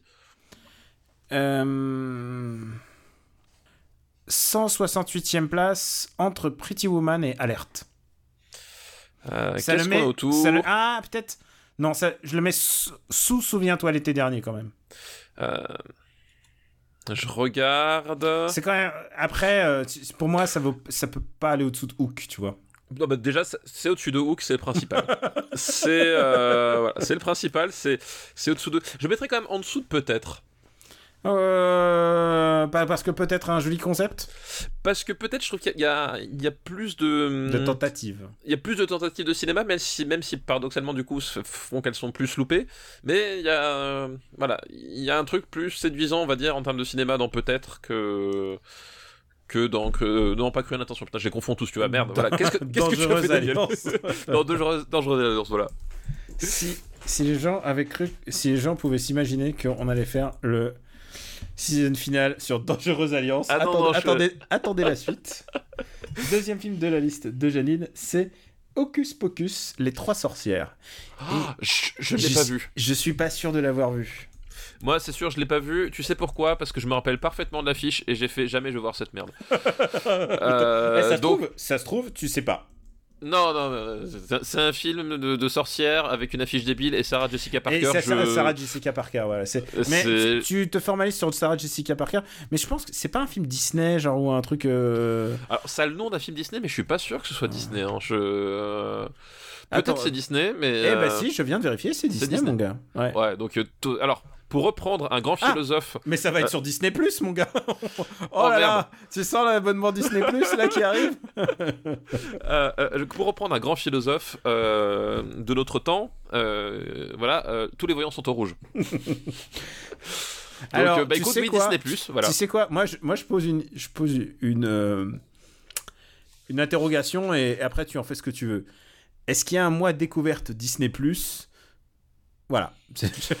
bon, je pense qu'il y en aura, oui, je pense qu'il y en aura un. Ou peut-être 15 jours, je sais pas. Quoi qu'il arrive, ça rentre dans, euh, dans les devoirs de vacances. Voilà, exactement. Parce que je sais pas où trouver ça en, DVD, mais. Mais écoute, s'il est dispo sur Disney, euh, juste un mot, est-ce que tu es prêt Disney Ça t'intéresse ou pas? Alors, euh, moi personnellement, non. Je trouve que le catalogue est, est scandaleux. Euh, maintenant, je pense que quand t'as des enfants, ben, ça peut vite devenir Ouais, un mais toi, incontournable. tes enfants, ils ont déjà en âge d'avoir euh, d'avoir des. Enfin, ils- ont des bons films dans leur DVD tech de leur père. Oui, mais voilà, c'est- non, mais c'est ça. Mais en plus, on parle d'enfants qui sont en âge de regarder Terminator, tu vois. Donc, bon, Ok. Euh, tu vois Disney Plus bon euh, mais je pense que quand t'as des gamins il y a des trucs mais moi justement c'est enfin Il j'ai- y aura pas, aura les Miyazaki dessus. hein. oui puis j'ai- suivi les annonces et en fait il y avait beaucoup de réactions euh, euh, nostalgiques sur les, les séries d'autres enfance et tout honnêtement j'ai pas envie de la voir ces trucs il y a plein de trucs le seul truc si si si c'est c'est le film La bande à Picsou voilà ça, euh, ça, je suis, je serais content de le revoir, mais, mais bon après pourquoi pas, euh, je, je dis Oui, pas. il y a un écoute, film La Bande à Picsou qu'on a mis d'ailleurs dans notre livre. Super... dans notre livre, voilà. Tu te rends compte, on a passé un an sans parler de notre livre. Il est temps qu'on en reparle. Bah, c'est bientôt Noël, c'est Ah, bientôt les, Noël. les commerçants, putain. Au bout d'une heure de podcast. C'est ça, en plein milieu après- du podcast. Hein, Après voilà, Dangereuse Alliance et Hocus Pocus, les mecs ils se disent Ah, je crois que c'est le bon moment pour parler de notre livre. Euh, Et, et toucher des droits d'auteur dans un an. Non, mais ouais, je suis pas. euh, Je suis pas, je suis pas certain que bon, pourquoi pas. Écoute, je, je testerai, mais euh, euh, peut-être je testerai pour le Mandalorian, tu vois. et même si j'y crois pas Ouais. trop. euh, écoute, pourquoi pas. Mais Est-ce que, moi je, je pose une question, parce que moi j'ai jamais partagé de compte Netflix, moi j'ai appris qu'il y a plein de gens qui partagent de compte Netflix. oui, nous on est cons, on a, on a, on a chacun l'autre. Pourquoi, pourquoi, pourquoi on partagerait pas un Un compte RPU. Voilà, Ça reste entre nous. Hein. Ouais, ça reste entre nous. Oh, on dit pas de mal, hein. Euh, excusez-nous, monsieur Disney. hein. On, est pour, on est pour vos partenariats. oui, bien sûr, bien sûr. Bah, De toute façon, un jour ils vont finir par nous racheter. On va même pas s'en apercevoir. Oui. on sera même pas au courant. Euh, Disney Company, RPU. le troisième film euh, de la liste de Janine n'est pas du tout euh, un film Disney. C'est Kirikou et la sorcière de Michel euh, Oslo. Et j'aime bien dire Ocelot parce que ça me fait Ah penser oui, à Revolver Michel Ocelot. Ocelot, à évidemment. cause du personnage de Metal Gear. Euh, alors, Je- Bon, tu l'as vu? Oui, bah oui, je l'ai vu. Alors là, pour le coup, je l'ai vu parce que j'ai euh, la double casquette, hein, parent et euh, enseignant. Euh, donc Kirikou euh, et Michel Oslo, euh, d'une manière générale, c'est assez compliqué d'échapper dans, ce, dans cette double configuration. Hmm. Michel Oslo, donc qui est un réalisateur français, de, enfin franco franco-belge, je crois en plus. Il est belge, non? Il est à moitié. Non, non Ouais, il, est français, il est français. je crois qu'il est franco-belge, je crois qu'il a, il a, enfin voilà, le mec, il a, il a, il a, il a la double tard, quoi. Non, et- attends, attends, je vais vérifier pendant que tu parles parce que je veux Ouais. pas que. Je veux pas que. Et euh, il, il est spécialisé en non, fait. non, il est français, putain, il a tous les défauts. Il a tous les défauts. Euh, et euh, il est spécialisé en fait bah, dans, dans le cinéma d'animation, dans un cinéma d'animation qui, qui joue beaucoup sur justement le comment ça s'appelle des, les aplats, c'est-à-dire que en gros c'est c'est C'est Euh, le papier, c'est du papier découpé en général. c'est du papier ouais. découpé avec des effets de transparence, de, de, de lumière. Euh, ça, ça reprend en fait le, le- le théâtre d'ombre et le théâtre d'ombre chinoise euh, au cinéma, avec bah, un mélange parfois de techniques traditionnelles et de techniques plus avancées. Mais il y a toujours cette idée, voilà, de bah, justement, ah, c'est- presque l'opposé de ce que peut faire un, un Pixar, par exemple, tu vois, C'est vraiment. en termes d'approche graphique. Ouais, Pixar, c'est-à-dire que au fur et à mesure, on va vers un réalisme photographique pur. Voilà. Voilà, lui, on est sur, sur une abstraction et une, une- voilà, on on va dire une poésie visuelle euh, Et du coup, très assumée. du coup, en utilisant cette technique, on peut aller dans d'autres univers assez facilement. Et, euh, et du coup, bah, son gros, euh, il a, il a, c'est pas son premier, euh, c'est, c'est pas son premier essai puisqu'il a fait énormément de trucs pour la télé, mais c'était son premier film. Il Son premier long métrage, ouais. Alors qu'il est, euh, il, a, il, a, il a 75 ans aujourd'hui, Michel Oslo. Ben oui. Et, et du coup, euh, c'était son premier long métrage, et là, euh, explosion. Et je sais pas si c'est aussi parce que les enfants allaient le voir à l'école ou que c'était je sur le pense, je programme. pense que ça a beaucoup Oui. partagé parce que comme dit en tant qu'enseignant, enfin c'est euh, c'est un grand classique et euh, dans, enfin en tout cas moi je vois à mon niveau dans, dans, dans les cycles euh, cinéma qui sont proposés aux enfants, euh, Kirikou c'est un, un, un des films qui revient le plus le plus souvent, euh, au contraire des Dents de la Mer par exemple, je comprends pas. Euh... Euh, mais c'est effectivement il y, a- un engouement comme ça effectivement qui fait que je pense que ça a beaucoup ça a beaucoup ça a beaucoup joué.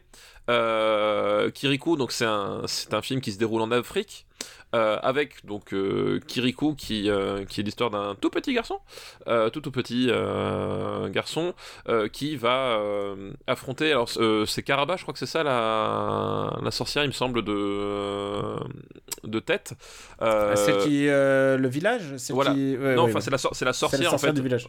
La sorcière, voilà, il y a toute, il y a toute une toute une histoire autour de, de, la sorcière et puis des fétiches qui travaillent pour elle. Enfin, euh, voilà. Et on, on, on, est sur cet univers, euh, sur cet univers africain qui, qui, qui je pense, euh, a, a, aussi bénéficié au film dans, dans la mesure où c'était quand même assez exotique, en tout cas pour le pour le, le grand public qui français.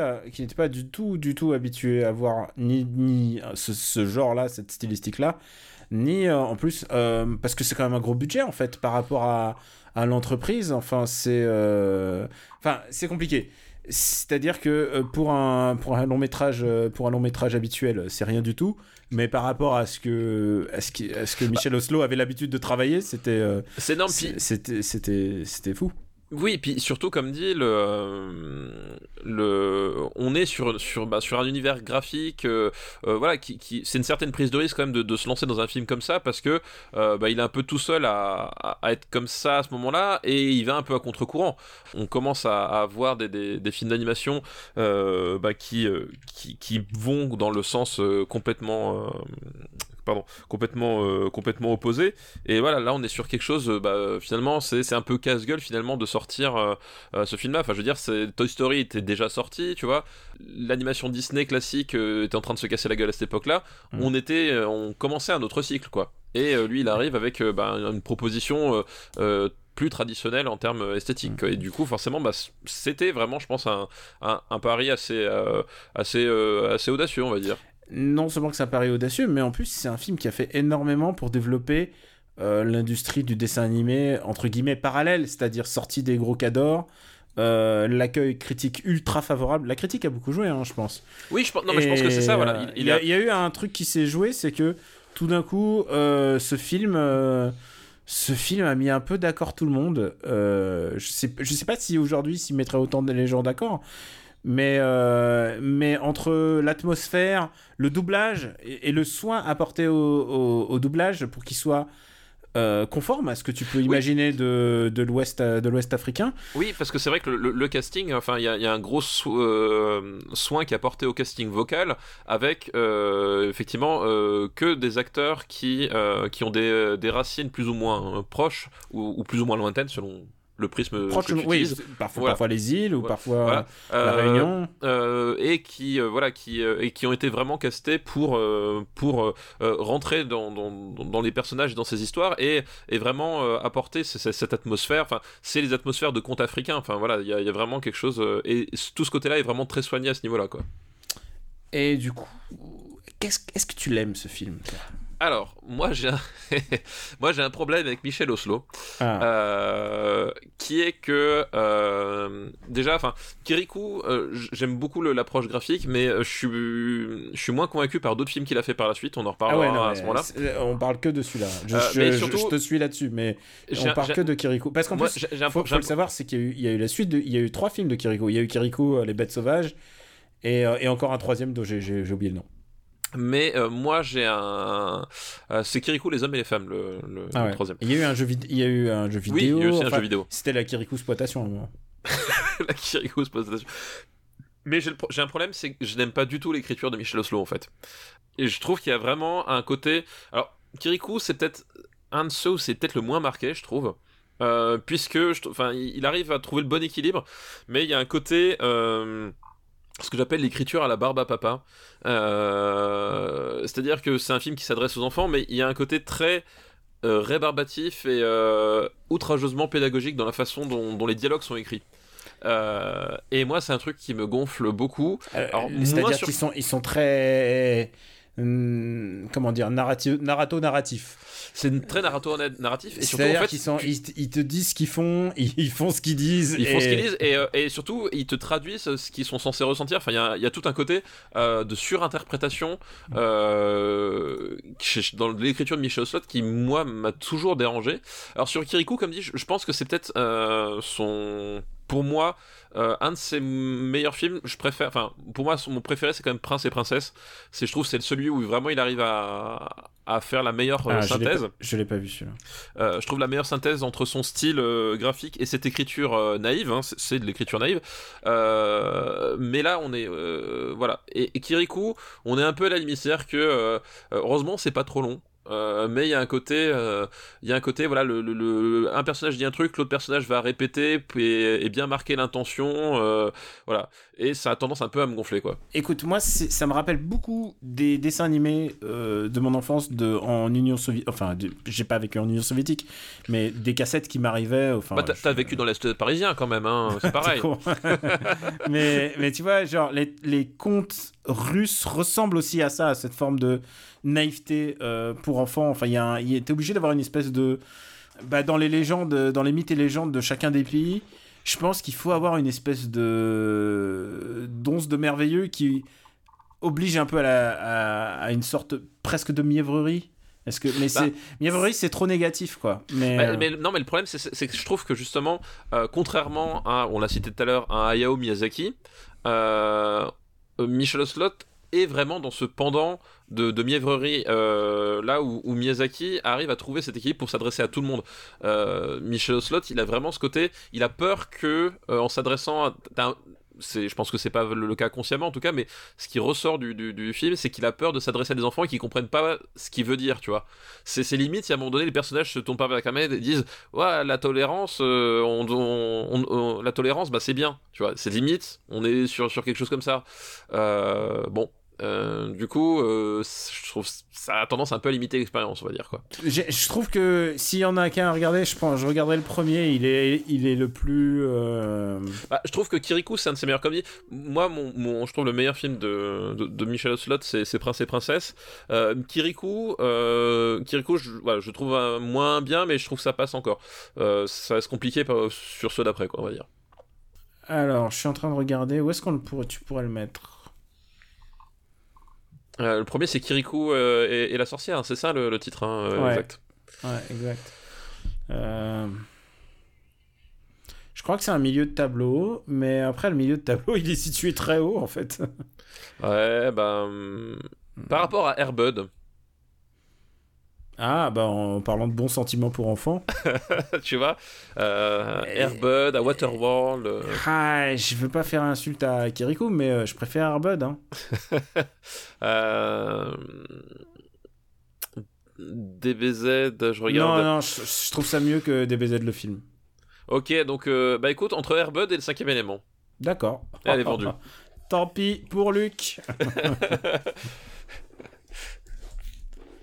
Kirikou. Et là, il va voir cette liste, euh, Luc, et il va dire Putain, j'aurais dû racheter Kirikou. Eh, ça lui fait quand même, il est au 140e quand même. Oui, c'est pas si mal. Ça fait très longtemps qu'on n'a pas eu de rentrée si haut. C'est vrai que bah, c'est la plus haute de- depuis le début de l'épisode là. ouais. Tu vois. Ah, ça c'est en. Oh là, oh là, j'ai reçu une liste de JB Deluxe à l'instant.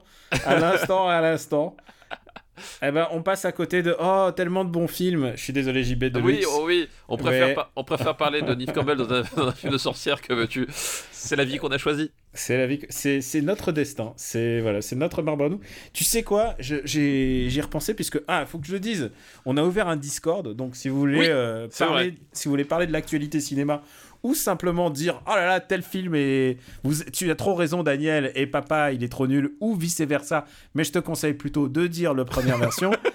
Euh, on a ouvert un Discord dont il y a le lien. On va mettre le lien sur le Oui. sur le site internet. Et donc, vous pouvez nous taper, taper la discute quand on est disponible.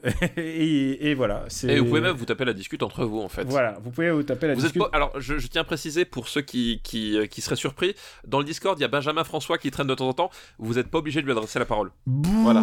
Il y a, aucune obligation. Hein, Et tu sais voilà, quoi Je vous le dis. On a fait une deuxième liste, putain, on va faire une troisième liste. Et tu sais quoi? On n'est pas à l'abri d'en faire une, euh, Une quatrième. une quatrième. T'es prêt? Attends, attends, mais on remercie quand même le. On a fini sa liste déjà Euh, Ah bah oui, oui, on a remer- on a- oui, oui. on remercie Janine. Ouais, merci à Janine pour sa J'aime liste. beaucoup ce effectivement. le nom de sa liste, s'appelle Who- Who's That Witch. Oui, c'est un très bon nom de liste. Très bon nom. Attends, il faut que je vérifie un truc, c'est si on l'a déjà fait. Deux secondes. Parce que je veux plus de, maintenant, ouais, vaut mieux, je veux plus de, de vaut mieux problèmes. vérifier deux fois plutôt qu'une. donc, euh. Euh, Qu'est-ce que je vais faire comme liste? J'aime pas là ce, ce, ce suspense. Ah, On va faire une liste avec des gros films, à nouveau. Ah, vas-y. Co- Comme le, comme le début là de, de l'épisode. Ouais, on va faire, on va faire une liste qui, je pense, a peut-être notre over the top des années 90 dedans. Oula. J'annonce la tu- couleur. Ah, J'annonce la couleur. Ah là là, là, là, tu t'engages sur beau, voilà, beaucoup de choses film- Est-ce que les film- ailes de l'enfer, euh, voilà, parce que Un film qui va beaucoup faire parler de lui, euh, je pense, dans le nouveau Discord du RPU. Et c'est une liste qui nous est envoyée par Benjamin Bienséant.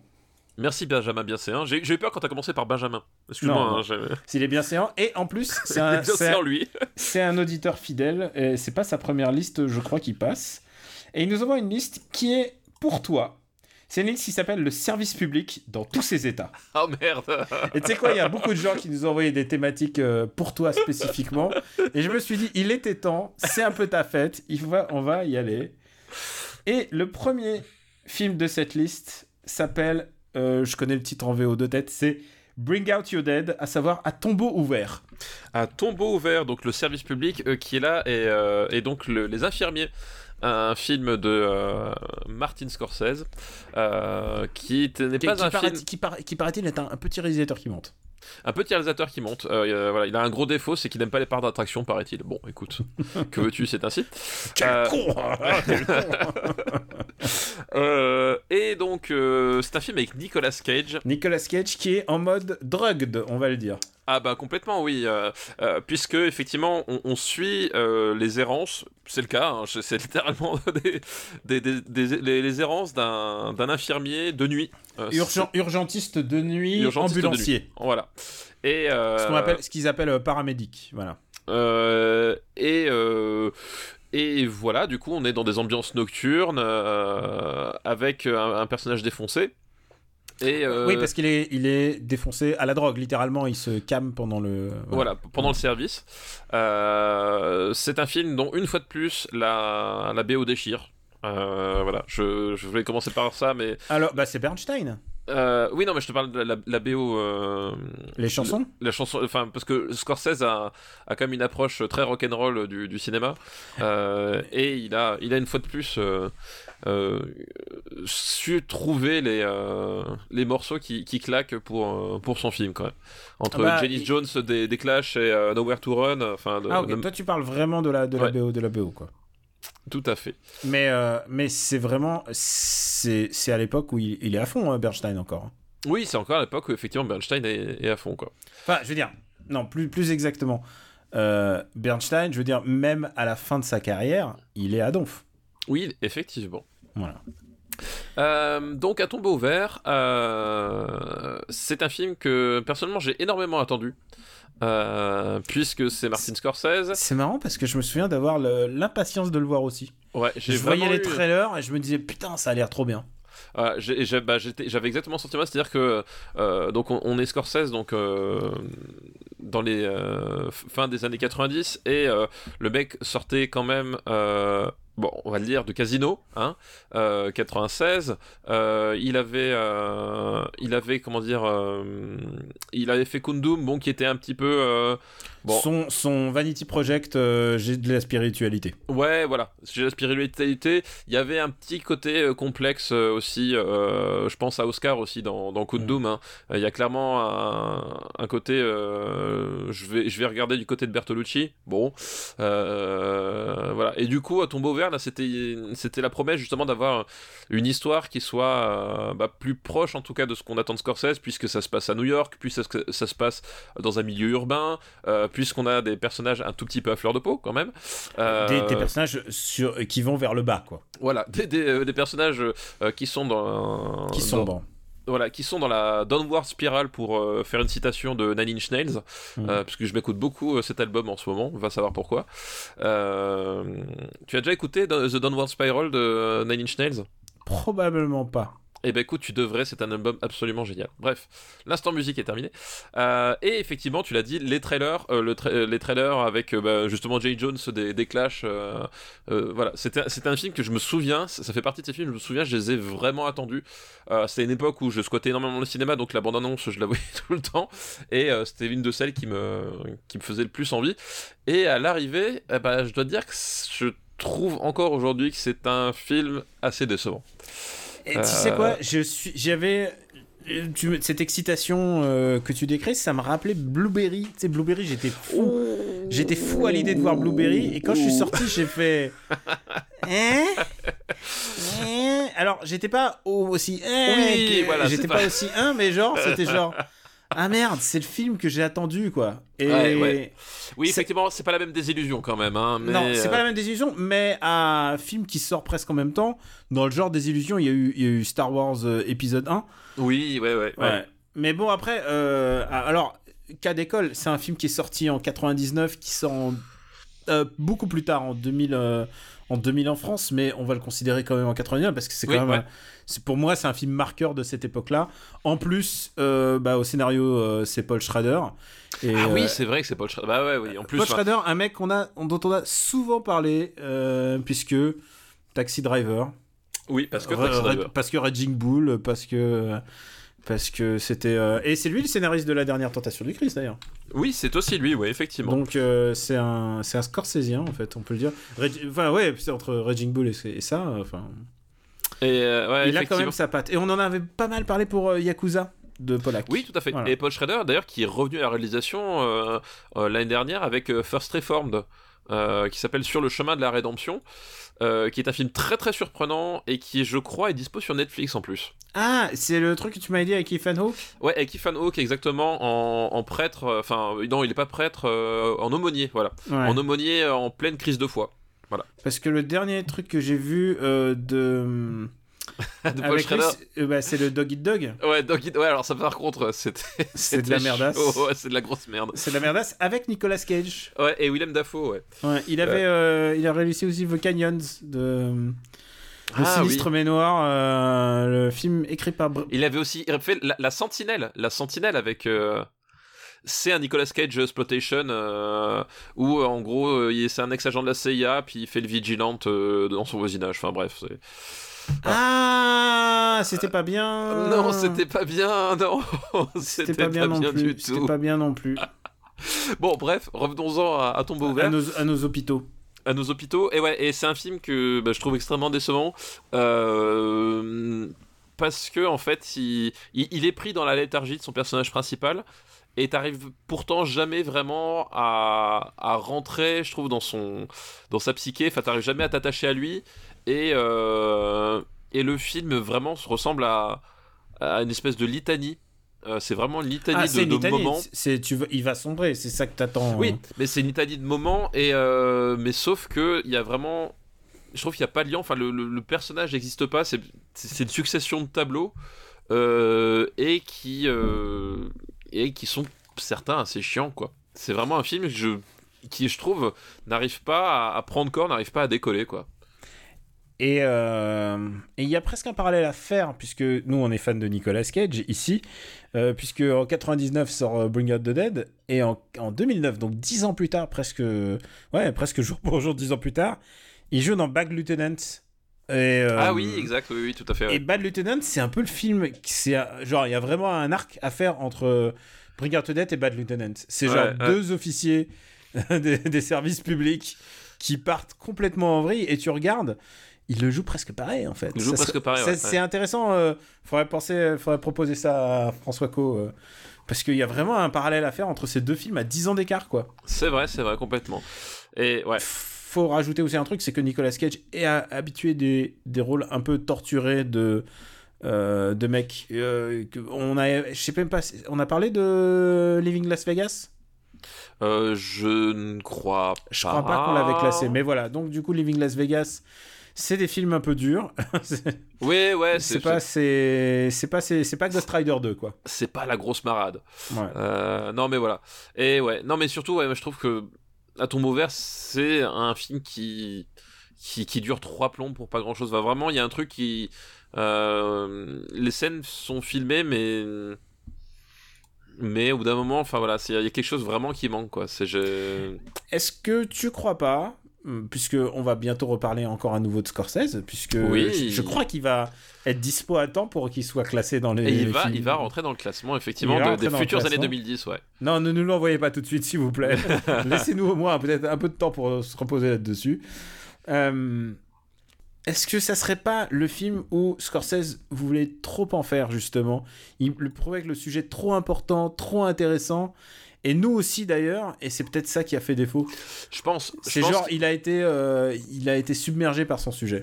Je pense que c'est le, c'est, le problème, c'est que c'est un film, ce que, j'appelle les films conscients euh, du son- réalisateur. ouais, ouais. Euh, C'est-à-dire que c'est ce moment où un réalisateur se dit Ok, là, on attend quelque chose de moi et je peux vous prouver que je peux faire cette chose. Et vraiment, et c'était déjà le cas avec euh, Kundum, euh, et ça se répète avec ce film-là. C'est-à-dire qu'à un moment donné, il est plus dans l'abandon de soi de son œuvre, euh, comme il l'est avec avec Casino, qui est un film, enfin. Voilà, enfin Casino. Casino euh, est, dans le, est dans le top 20. que- rappelons voilà Casino quand même qui est euh, numéro 13 de notre liste quoi Mm. Euh, qui est un film extraordinaire et là il, il est sur un sur un sur quelque chose où il est plus dans l'abandon de soi mais il, il est oui je veux faire un film conscient sur un sur sur quelque chose de puissant machin Enfin, il y a, voilà il y a vraiment cette, cette démarche qui se ressent et qui alourdit le, le film quoi J'ai parlé tout à l'heure de Blueberry, je vais parler d'un autre truc. Pour moi, pour un film conscient, pour un autre repère pour les, les gens qui se repèrent pas plus avec les films modernes, euh, le cas de film conscient pour moi, c'est hum, The Fountain d'Aronofsky. Ah oui, oui. C'est le moment où genre, ah, j'ai envie de dire des trucs.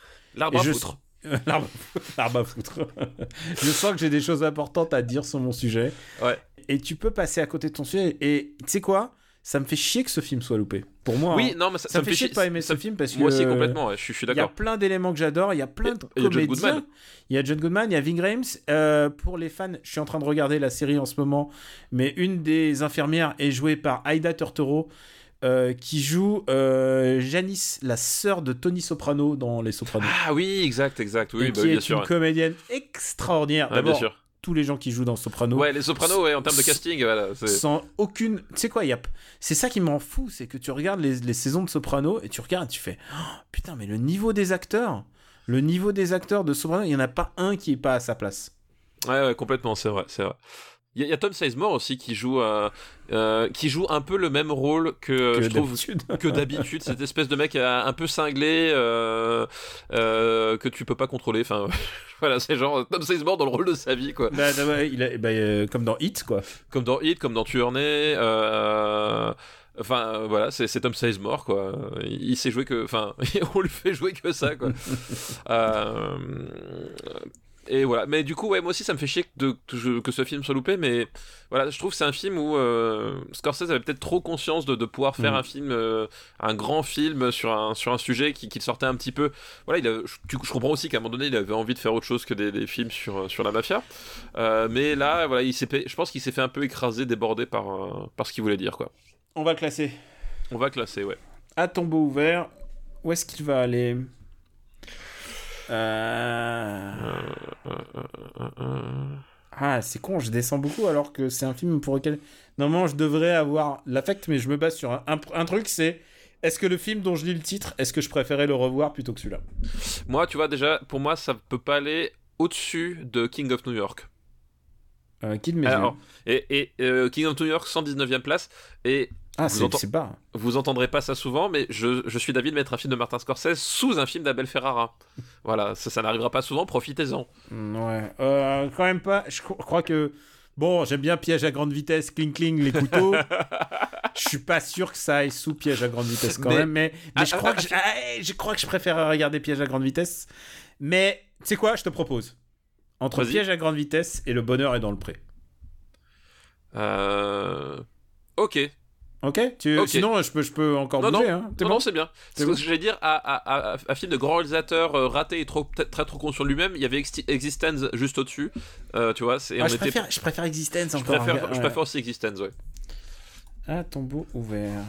C'est tombeau pluriel, je sais même plus. Euh, non, je crois pas, je crois que c'est, euh, c'est singulier. hein. Parce que je, je sais pas du tout. Hop. Il me semble que c'est singulier, enfin l'expression est au singulier, donc a priori. Moi, je connais Bring Down DDN à tombeau ouvert. Ouais, non, c'est bon. Ben, comme ça, les gens sauront que je ne sais plus du tout comment on épelle les trucs. Euh, alors, euh, c'est, je crois que c'est le premier film où je me disais, eh, mais pourquoi les, les films, les titres des films sont si différents d'un, d'un truc à l'autre? Oui, c'est vrai, c'est vrai.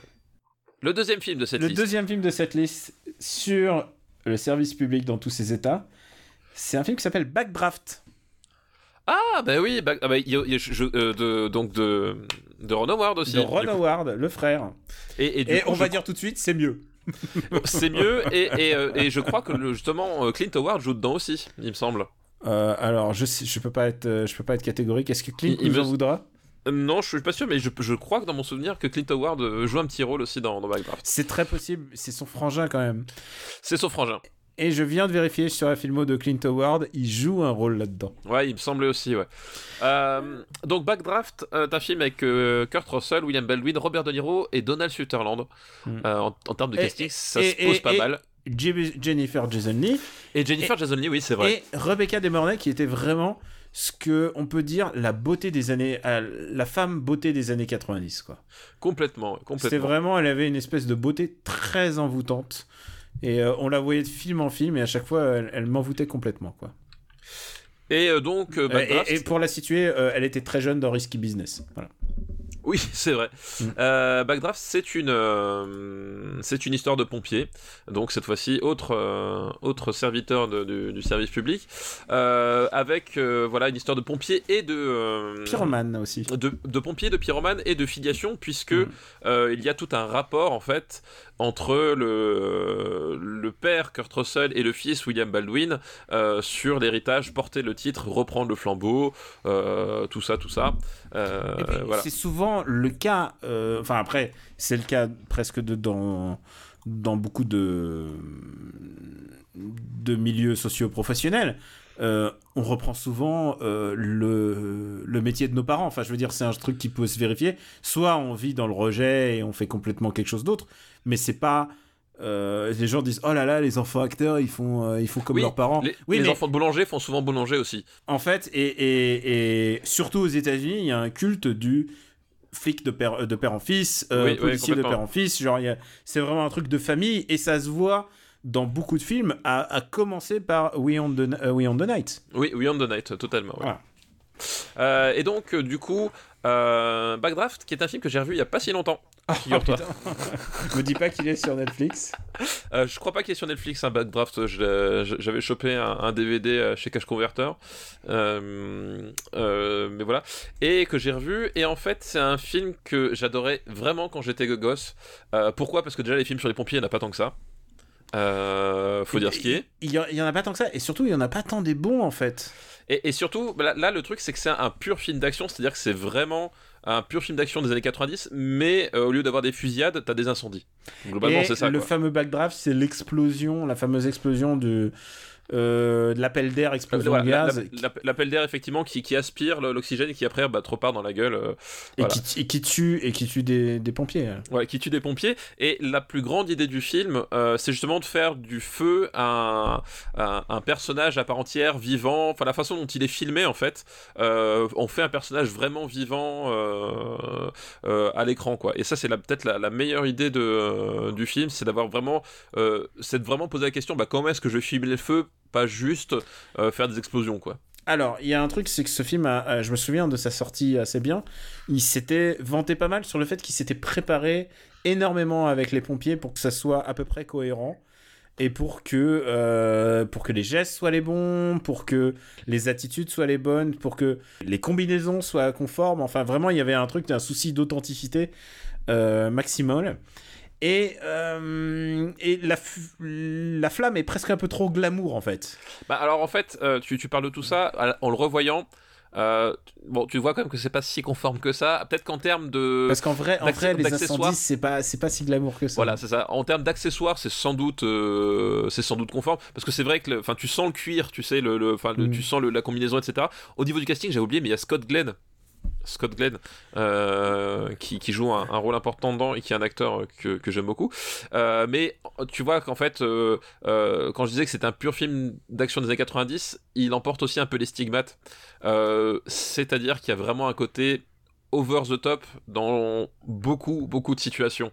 Euh, et euh, à le revoir aujourd'hui j'ai euh, j'ai pas pu m'empêcher de pouffer de rire de, devant certaines séquences en fait qui étaient censées être séquences émotions quoi. Ça vraiment... a un petit peu mal vieilli je dirais. Ça a un peu mal vieilli. Genre a... vraiment si, si c'est vraiment votre film doudou de cette génération revoyez-le parce que Euh, c'est alors je, je, veux pas faire de mauvais jeu de mots mais c'est un style un peu pompier. oh là c'est bon très c'est bon, tu l'as. Ah, très, très en plus, et en plus pour... je ramène ma cymbale et que je. Et, et en plus pour être en, pour être sûr de faire un style encore plus pompier, tu mets Hans Zimmer à la musique et là tu sais que c'est c'est ralenti, il court dans les flammes. Voilà, et je pèse mes mots, un des pires scores de Hans Zimmer. Ah, il est, tu sais quoi, horrible. Horrible. Le, score est abominable et effectivement, euh, plus que le score, il y a la façon dont il est utilisé. Tu, l'as dit, euh, les ralentis, les gros plans sur les yeux, euh, les non, je te laisse pas tomber, Brian, ou peu importe son nom. c'est waouh. En fait, tu revois. C'est une BO criminelle parce qu'elle enlève elle enlève vraiment beaucoup de ce truc, quoi. Et en même temps, en le revoyant, tu, comprends pourquoi le petit garçon de, 10 ou 11 ans kiffe ce film-là. Tu vois ce que je veux dire? Euh, C'est fait pour le petit garçon de, 10 ou 11 ans qui, a envie de rêver sur les pompiers. mais c'est fait pour les. C'est vrai que tu as raison, c'est fait pour les ah gamins qui voulaient devenir pompiers. C'est vraiment ça, quoi. Et, et, comme dit, moi, c'est un film que j'adorais quand j'étais môme et tout. et, et bah, c'est un peu c'est un peu l'équivalent de, si tu veux, de euh, The Craft, mais pour les petits garçons, quoi. Euh, voilà, The, Craft qui pouvait parler aux, petites filles qui étaient en quête d'identité euh, au moment du collège, ben, Backdraft, ça, ça, parle aux petits garçons qui rêvaient de devenir pompiers au moment du collège aussi, tu vois. C'est vraiment le, le, le, même truc, mais de la même façon, c'est un truc qui a quand même pas mal vieilli sur beaucoup d'aspects. Mm. Et, et, comme dit à revoir, il y a.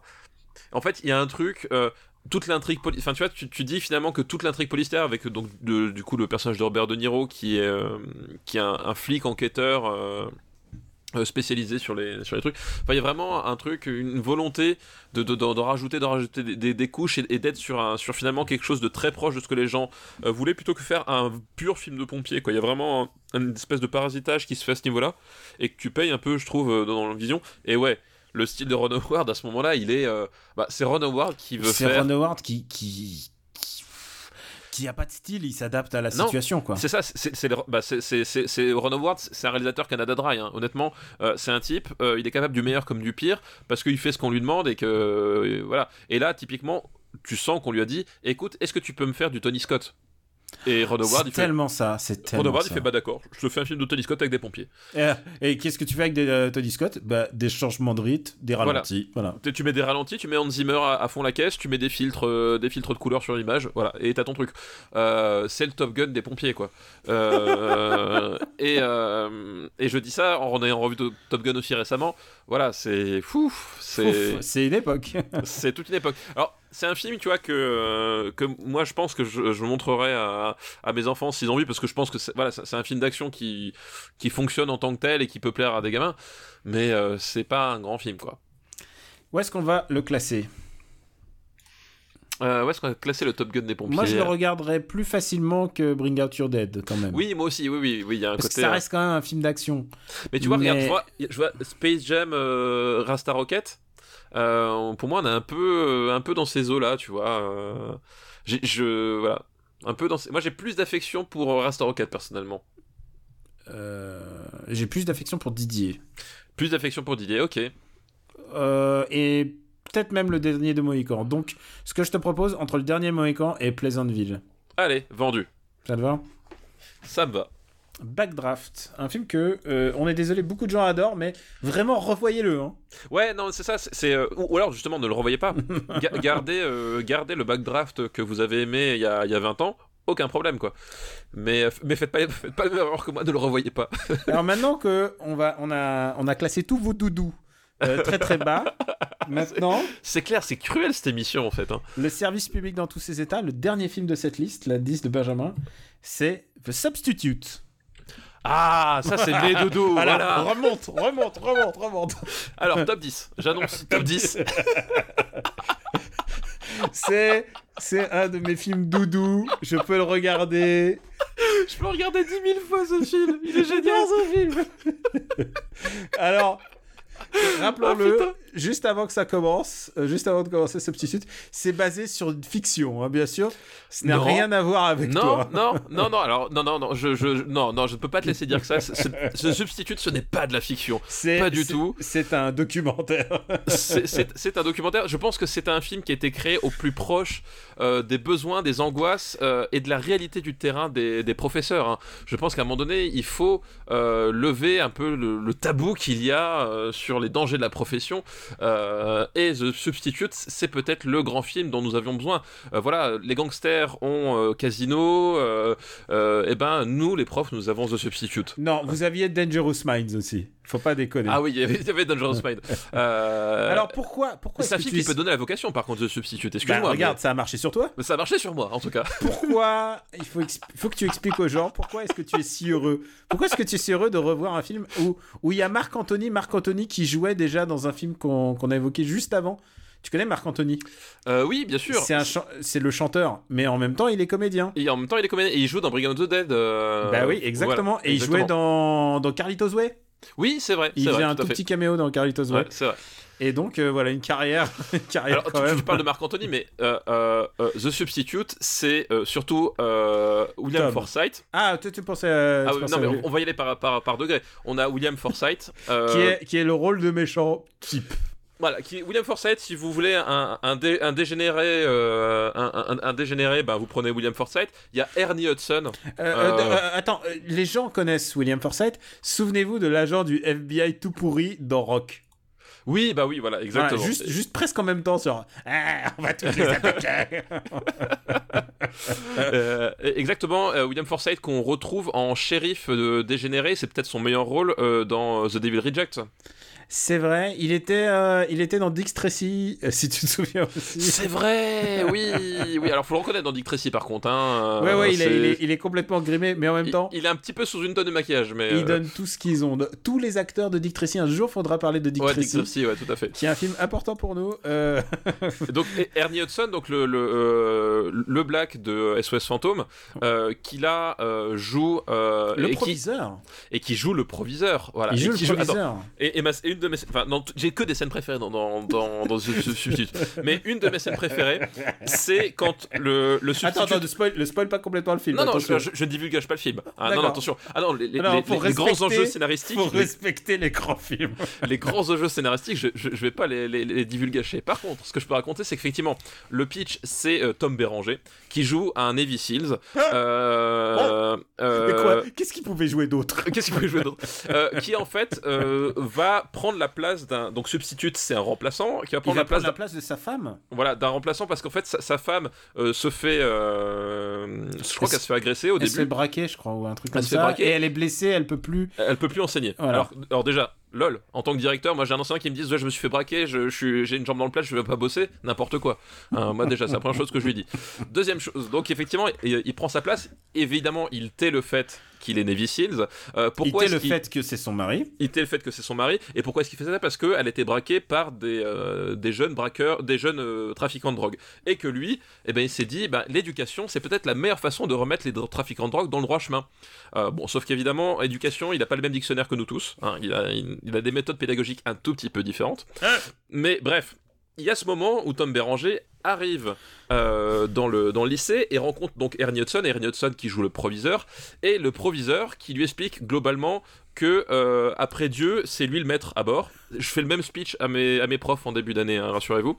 Euh, il lui explique que c'est que c'est le seul maître à bord et qu'à un moment donné, la seule façon de tenir un, un établissement scolaire, c'est d'avoir d'être un mec de poigne. Et quand il fait ça, euh, il, joint le geste à la parole, c'est-à-dire qu'il prend une batte de cricket. Vous voyez ce que c'est une batte de cricket quand même Hein, c'est euh, c'est un- c'est- c'est une, batte plate en bois assez massif, faite pour taper dans des, dans des balles. Bah, il prend cette batte de cricket et il donne un coup de poing dedans, il la brise sur le champ pour montrer que le patron c'est lui qu'il faut pas déconner avec le proviseur.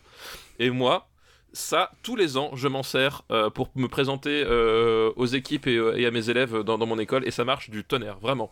C'est une méthode pédagogique de, de très haut niveau. Et ça permet aussi, cette scène, de vous placer un peu les enjeux et la qualité d'écriture du film, tu vois. On est quand même pas sur de la merde. On n'est pas sur de la mer. Alors, il faut le savoir. Beaucoup de gens nous demandent, quand on fait l'émission, est-ce qu'on est premier ou deuxième degré? On est premier degré toujours. voilà, voilà, voilà, exactement. Vous avez entendu cet homme, lui, il est toujours de premier degré. Moi, je confesserai un, une petite faiblesse, je confesserai quand même beaucoup de deuxième degré. Et je pense que Substitute, il pose. Substitute pour moi, c'est le Taxi 2 euh, en termes euh, en termes de perception euh, de l'ère du temps. Et d'ailleurs, c'est des films qui sont pas très différents en âge. je crois que celui-là, il est de 96. Taxi 2 est deux ans plus tard. Il y a un truc en commun entre ces films. C'est des films qui embrasent leurs propres bêtises avec une telle avec tellement d'amour que je suis, je suis, je perds mon équilibre quand je le vois à chaque fois. Non mais oui, oui non mais c'est ça. C'est un film tellement bête. Un petit peu raciste, tu l'accorderas. Ah mais non mais euh, c'est un film euh, raciste dans le sens où effectivement il a une vision du monde qui est que on a un Evil Seals euh, qui vient remettre de l'ordre dans un quartier uniquement composé de, de, de, latinos et de blacks où ils sont tous soit trafiquants de drogue soit morts. Voilà, voilà. complètement t'as pas d'autre destinée. Et que la seule, la seule solution c'est la violence. Et la seule solution c'est la violence. C'est un, un film qui pourrait être un film d'extrême droite si n'on n'étiez pas de, deuxième degré ou toi du premier degré. Voilà. Voilà, exactement. Euh, et il y a cette scène formidable où Tom Béranger arrive dans sa, dans, sa classe et euh, il balance à ses élèves un discours euh, qui est donc You fuck with me and you will suffer my wrath. Et il lui dit I'm in charge of this class, I'm the warrior in chief. Voilà. et ça, voilà. Et, le film est à la hauteur de, tous ces dialogues. Euh, c'est extraordinaire. Euh, tu, enfin, voilà. on l'a dit, la seule solution, c'est la violence. Il y a des scènes où il, va tabasser des étudiants et euh, il prend 5 secondes pour s'arrêter en contre-plongée et tu vois Tom Béranger avec le sourire qui fait Oh God, I, am enjoying this. il, faut le dire, sans spoiler bien entendu, parce qu'on respecte ah bah les, joyeux du cinéma. C'est un film, ça se termine par une méga fusillade dans, l'école. Il n'y a pas un coup de bazooka à un moment qui est tiré Alors, si, si, il y, a un coup de bazooka. Et, euh, et, et, et bon, puisque tu en parles de, la fin et que globalement, il faut savoir que l'une des dernières phrases du film, c'est It's too bad we have to fuck up the school. c'est trop dommage qu'on ait dû démolir l'école. C'est-à-dire, il y a eu des films euh, subtils sur les vétérans du Vietnam comme euh, First Blood. Voilà. Et il y a The Substitute. Et The Substitute est encore plus bête que Rocky 3. Hein. Euh, oui, oui, oui, mais c'est un film, euh, c'est un film d'une bêtise écrasante, euh, mais et, et, réjouissante. Et, tu vois, vous voyez, vous voyez le, plaisir qu'il provoque et à moi et surtout à papa. Ah ouais, non mais. Et quand je vous dis que Taxi 2 et je suis fasciné par la bêtise de Taxi 2, je crois qu'on est dans ce genre de bêtise là. C'est quand la bêtise est tellement massive que c'est un truc de cartoon. C'est un truc qu'on c'est Doom, c'est Doom en film quoi. Oui, et puis bah, surtout, ce qui est génial, c'est qu'on est, on est vraiment à ce stade où c'est de la bêtise crasse, mais euh, le. Euh, alors évidemment, t'as de la punchline parce que c'est comme ça qu'on faisait le film, mais en même temps, euh, le film n'est n'est pas c'est pas un film de second degré quoi. C'est à dire qu'à un moment donné les mecs ils veulent faire un, film d'action enfin ils sont vraiment là pour faire un film d'action dans le milieu scolaire euh, avec un prof Navy Seals qui, qui va détruire au bazooka le lycée et ils voient pas en quoi ça peut être ridicule tu vois. C'est vraiment eux ils pensent qu'ils se disent c'est une bonne idée c'est un bon cadre de cinéma. Et, sa femme qui dit j'espère que qu'est-ce que tu fais en ce moment? Oh non t'inquiète chérie c'est à ce niveau là c'est vraiment ah ouais ah c'est d'une c'est d'une connerie. C'est d'une connerie euh... non c'est un, un, monument de conneries. Euh, effectivement, tu parlais du fait qu'on allait trouver l'over the top des, années 90. Bah, évidemment, The Substitute. Euh, mais, quel grand film Quel grand film Quel film majestueux, quoi. Est-ce qu'on a mis Con Air ou pas? On a mis Con Air, on a mis euh, donc c'est les ailes de l'enfer. Les ailes de l'enfer chez Il est 80 quelque chose, je crois. Euh, bon, je pense qu'on peut partir dans ces eaux-là. On peut partir. Attends, où est-ce qu'on a mis euh, les ailes d'enfer? Retrouve Il est 86e. 86e. moi, moi, j'avoue, j'ai un petit fait pour The Substitute, quoi. Non, mais je comprends, je comprends que c'est un film important pour toi. C'est un, film. Et, c'est un, film à message. Et c'est un film à message. Et c'est un film que je ne peux pas genre, je vais pas, je vais pas le casser. J'ai exactement les mêmes arguments que toi. C'est plus c'est con, plus c'est bête, plus c'est génial. Oui, c'est ça, c'est que euh, on, est, on est peut-être là dans, je pense, euh, je pense dans la vraie magie du cinéma. Euh, quand on est au-delà des arguments, au-delà de la rhétorique, au-delà de la pensée, on, est dans, dans l'émotion brute. On est dans l'émotion brute. Voilà. Et, et, moi, je comprends totalement. Tu vois, c'est, on est au niveau over the, on est dans un niveau over the top. Ah C'est-à-dire, oui, over the top, on est d'accord que c'est de la daube, mais c'est de la daube assez réjouissante. Voilà. Et là, c'est là, c'est pareil. Il y a, c'est un miracle. The Substitute est un véritable miracle. Surtout, il réussit à faire ce que beaucoup de ses contemporains tels que euh, Steven Seagal ou tel The Substitute 2, 3, 4. oui, c'est vrai.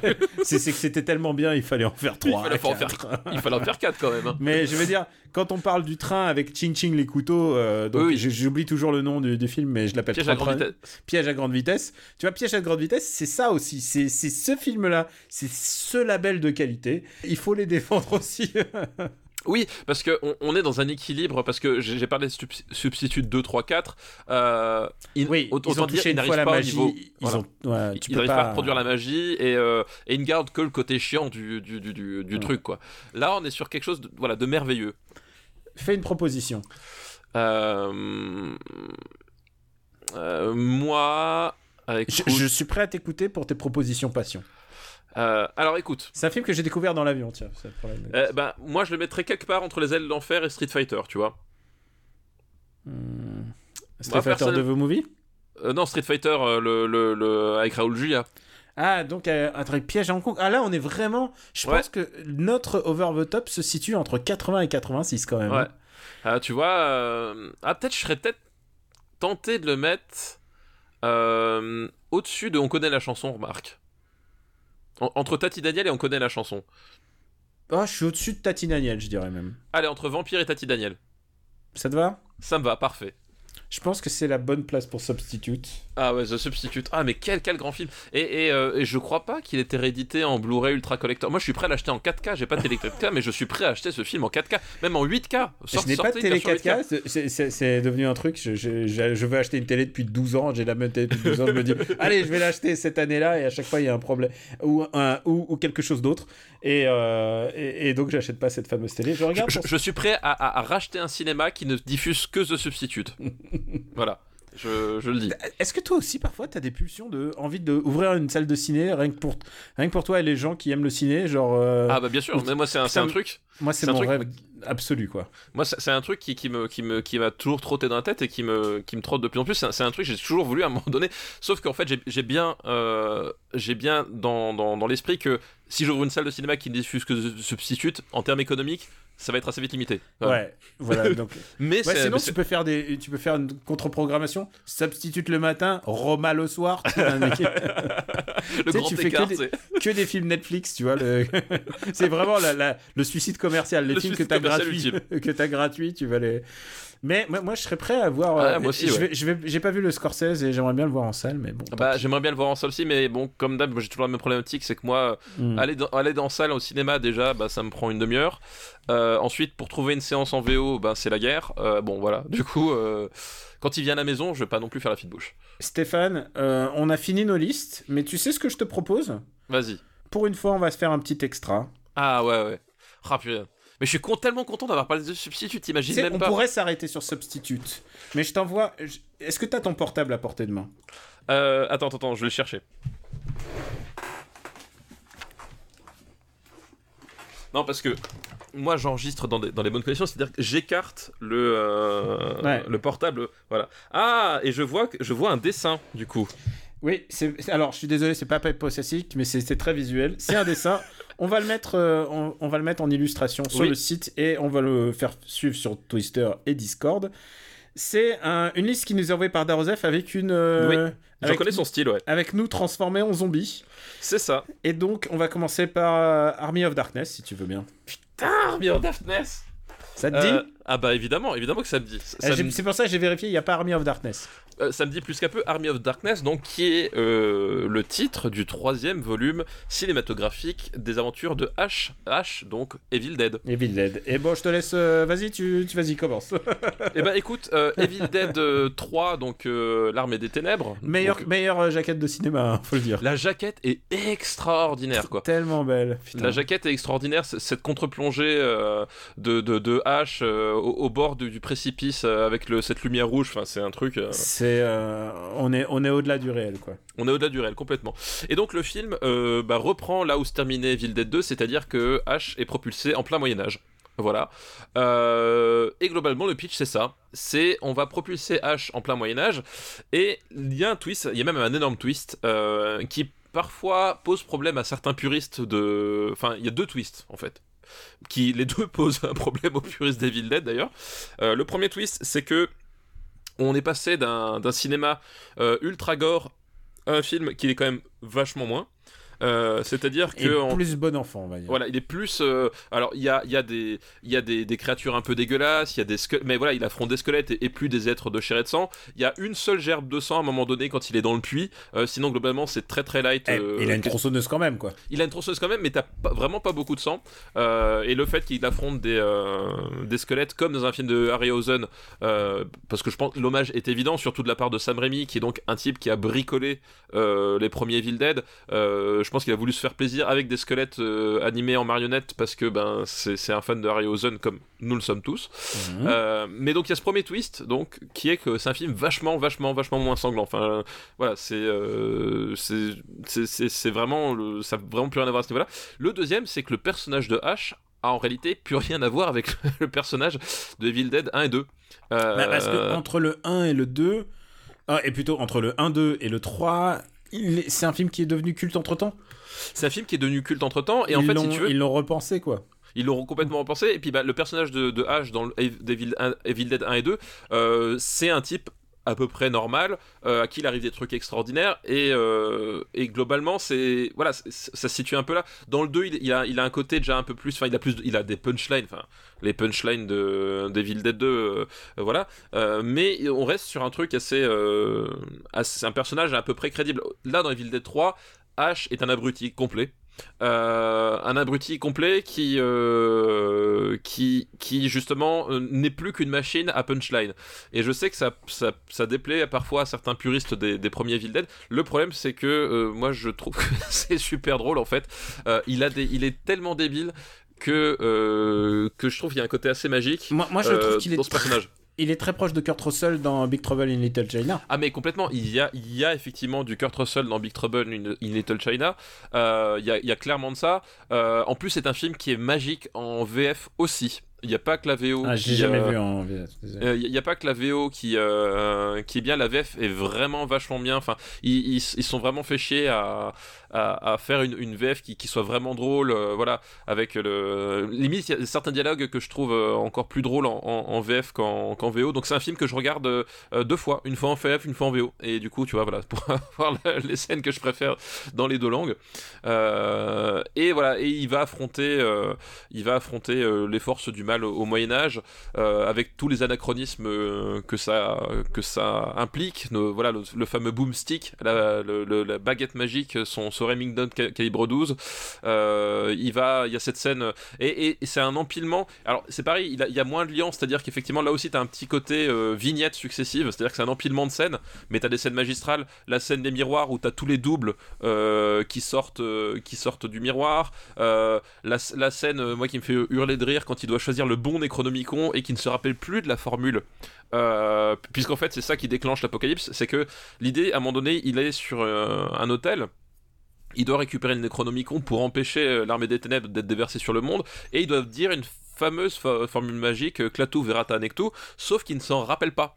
Et donc, il y a cette scène où il fait euh, Clato, Verata, et il fait ah, c'est bon, je l'ai dit. Et puis en fait, il se plante de bouquins, et c'est là que ça déclenche l'apocalypse. bref, voilà, on est sur. C'est un personnage super débile. C'est ce personnage-là d'ailleurs qui est réutilisé dans la série H versus Evil Dead, euh, série que je vous ai recommandée euh, sur, sur cette antenne, n'est-ce pas? Ouais. voilà, et donc c'est vraiment. là, on est, on est sur un, un film de. Il y avait des éléments de, de, de, de comédie de pastiche dans Evil Dead 1 et surtout dans Evil Dead 2 et là, on est vraiment sur un, sur un truc effectivement plus proche de Jack Burton dans l'esprit, euh, où t'as as, une espèce d'anti-héros euh, complètement abruti euh, qui se trouve être le meilleur espoir de l'humanité malgré tout. Bah, je savais que j'allais me reposer, en reposer ma voix. C'était un truc un peu calculé. Mais écoute, ce que j'ai envie de dire, c'est Klatu Barata Nektu. Exactement, exactement. C'est un film qu'on aime, c'est un film. Ah ouais, moi, c'est- euh, moi, c'est un film que j'adore. Je- Voilà, c'est, euh, je, je peux comprendre la, la- la césure vraiment qu'il y a dans la, dans la saga Evil Dead avec ce film-là. Euh, mais, mais, mais, c'est tous les deux des films des années 80, donc ils pourront jamais concourir. Ouais, il pourra jamais concourir dans le. Super Evil Dead Battle.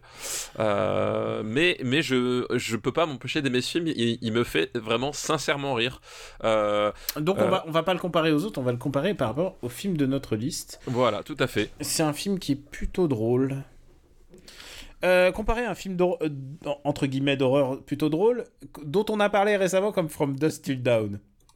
Ah, alors je préfère euh, Une nuit en enfer. Quand Je, préf- je préfère. une- Ah Ouais, Il y, a- il y a quand même un Ah. truc, un truc qu'on- qu'on- que, je peux, que je peux donner à la décharge de Army of Darkness compar- comparé par exemple justement à Union d'Enfer, c'est que c'est un film qui, qui a été quand même remonté plusieurs fois, hein, euh, l'Armée des Ténèbres, et il y a plusieurs moments où ça sent, quand je dis il y a ce côté vignette, c'est-à-dire qu'il y a des moments où tu Mm. sens que bah, y a des scènes narratives qui ont, qui ont sauté pour des problèmes de rythme. Euh, Il y a la fin qui a été changée, même si la fin elle, elle est drôle, euh, faut voir la vraie fin où pareil, euh, euh, je vais divulgacher, donc bouchez-vous les oreilles quelques secondes, mais en fait à la fin Ah, H oui, doit- je, vois ce que tu veux dire. voilà, Ash doit retourner dans son époque et on lui donne une, euh, une potion voilà, pour euh, Mm. retourner dans son époque qui, qui l'endort et il le conserve jusqu'au moment où il va se réveiller. Évidemment, il doit dire une formule magique euh, quand il prend la potion. Il se plante et il se réveille trop tard et il se réveille en fait ben, dans, un, dans un Londres dévasté par l'apocalypse ouais. voilà, du futur. Fin qui est reprise dans la série d'ailleurs. Alors, moi je. Euh... Bah, tu vois, par rapport. Est-ce que tu préfères à Substitute? Ah, je préfère quand même euh, Army of Darkness à, à Substitute. Si, si, quand même, faut. euh, ne serait-ce que d'un point de vue cinéma, il y a quand même beaucoup plus d'idées, de, de et volonté puis de cinéma. Et dommage, Et- parce et- que c'est euh, Jason et les Argonautes. euh, Enfin, je veux Oui, dire, voilà, euh, voilà, tout est là, quoi. Jason les Argonautes, bah, euh, Buster Keaton plus que jamais. Euh, aussi, enfin voilà, tu- on, on- on est complètement là-dedans et c'est quand même beaucoup plus, euh, voilà, même si c'est footrack, c'est un film footrack, mais euh, bah, comme Evil Dead 1 était un film footrack aussi, hein, mais avec des idées de cinéma qui sont vraiment réjouissantes dedans, quoi. Alors, je vais te poser une question. Est-ce que tu préfères, tu préfères Funny Games ou ça? Ah, alors ça c'est ça c'est la question piège et ça Daniel Ouais, je, vous en veux. Euh, ça ça c'est moche, ça c'est moche. Euh, moi j'adore Funny Games, je trouve que c'est un film exceptionnel. Hmm. Donc euh, pour moi L'Armée des Ténèbres c'est un film moins exceptionnel. Voilà. Ouais, je savais que je t'aurais avec ça. Ouais non mais c'est je- ok ok. Non, Euh. mais c'est toi qui l'as situé sous From the, from the. Ouais, si ouais, tu non, me mais- disais que ça c'était plus que le bûcher des vanités, euh, je, je l'entendais aussi. Hein. Non, mais oui ok non mais tu, tu m'as piégé voilà. non, non, non, mais. euh, Je suis, eh, je, suis dans le coin, tu, tu, tu lances des, des uppercuts au foie, Moi- très bien. moi- je moi, vois que- comment ça se passe. Je vois ce que je veux dire, c'est est-ce que tu prends plus plaisir voilà. Euh, alors non, alors, non, alors ça, c'est- ça c'est une mauvaise façon de poser la question.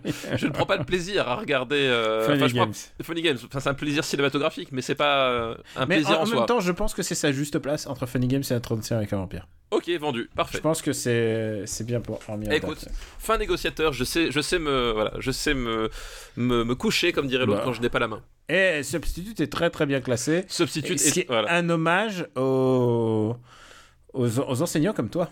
exactement, exactement. Et le dernier film de cette liste, puisque vous ne la voyez pas, c'est une liste que toi tu viens de découvrir au même moment, c'est une liste visuelle. Le dernier film de cette... Ah non, il y en a un autre. Non, mais il y a Alien films, 3. hein. Il y a Oui. Alien 3, mais Alien 3 est déjà classé. On a chez déjà nous. classé, ouais. Et Alien 3 est un film qu'on aime bien. euh, un- si, on s'intéresse aux films compliqués. Voilà. C'est c'est un film malade, euh, c'est un film très intéressant, mais malade, euh, voilà. Et le dernier film de cette liste, c'est Back to the Future 3. Retour vers le futur 3, donc euh, bah, c'est une thématique à 3, donc du coup j'ai bien compris. Mm. Euh, c'est une thématique à 3. Euh, Retour vers le futur 3, donc qui. Un film euh, que peut-être quelques auditeurs ont vu quand même. Quelques Là, on, vu, fait rien découvrir là. qui lui aussi euh, bah, reprend plus ou moins où se terminait le, se Ah, il, le reprend, précédent, il reprend directement. Ouais. et à tel point qu'il a même été tourné en parallèle du, Ouais, ils, ils ont été back to back. Ouais. euh, du deuxième épisode. C'était, bon, on en parlait quand on faisait, euh, quand on avait parlé de Retour vers le futur 2. c'est Quand tu regardes Retour vers le futur 2 dans ta salle de cinéma et que juste au moment où le générique commence, et ben t'as des extraits de Retour vers le futur 3. Euh, ce n'est pas un- une réécriture de l'histoire pour la, sor- sortie Blu-ray hein, sait que c'était vraiment comme ça dans les cinémas parce que les films avaient été tournés euh, au même moment et qu'il y avait déjà des séquences en boîte au moment du 3, au moment où ils ont diffusé le 2, quoi. C'est euh, c'est ce qu'ils avaient fait aussi, par exemple, pour Matrix 2 et 3, dont on peut-être on reparlera dans un futur proche. Peut-être, peut-être. Et donc, du coup, on reprend l'histoire de Michael J. Fox qui est obligé de se téléporter en 1885. voilà, euh, on, on, passe bah là cette fois-ci à l'époque des westerns. Euh, on passe à l'époque des westerns avec euh, du coup Marty qui va rechercher son arrière arrière grand-père. Oui, puis surtout il va, en fait il va rechercher Doc qui lui s'est volontairement exilé en fait mm. dans le dans le dans le Far West parce que c'est l'époque où il désirait vivre et il s'exile vers là-bas et en fait Marty va le chercher parce qu'il découvre que Doc se fait tuer à ce moment-là lorsqu'il est euh, dans l'époque des westerns. Hum. Il lui laisse un message, c'est à la fin du 2, c'est le truc, c'est il y a une voiture qui débarque et il lui laisse un message qu'il a écrit en 1885. Voilà, exactement. Et suivent toute une série de, de péripéties très éméquiciennes, j'ai envie de dire. Oui. Des hommages énormément d'hommages avec ah, pour une poignée de dollars évidemment pour une hein. poignée de dollars à Clint Eastwood puisque ça va bah être le, pseudonyme euh, le que Marty ouais de, de Marty et c'est plutôt rigolo en fait c'est bah, plutôt rigolo surtout que euh, si tu regardes bien dans Retour vers le futur 2 à un moment donné il y a des extraits de, de, pour une poignée de dollars déjà hmm. Et, euh, et, puis bon, bah du coup, c'est toujours un peu la même, le même truc, la voiture, l'overboard, et c'est toujours une histoire finalement de course-poursuite, de savoir si on va pouvoir mettre euh, l'essence à temps, le machin à temps.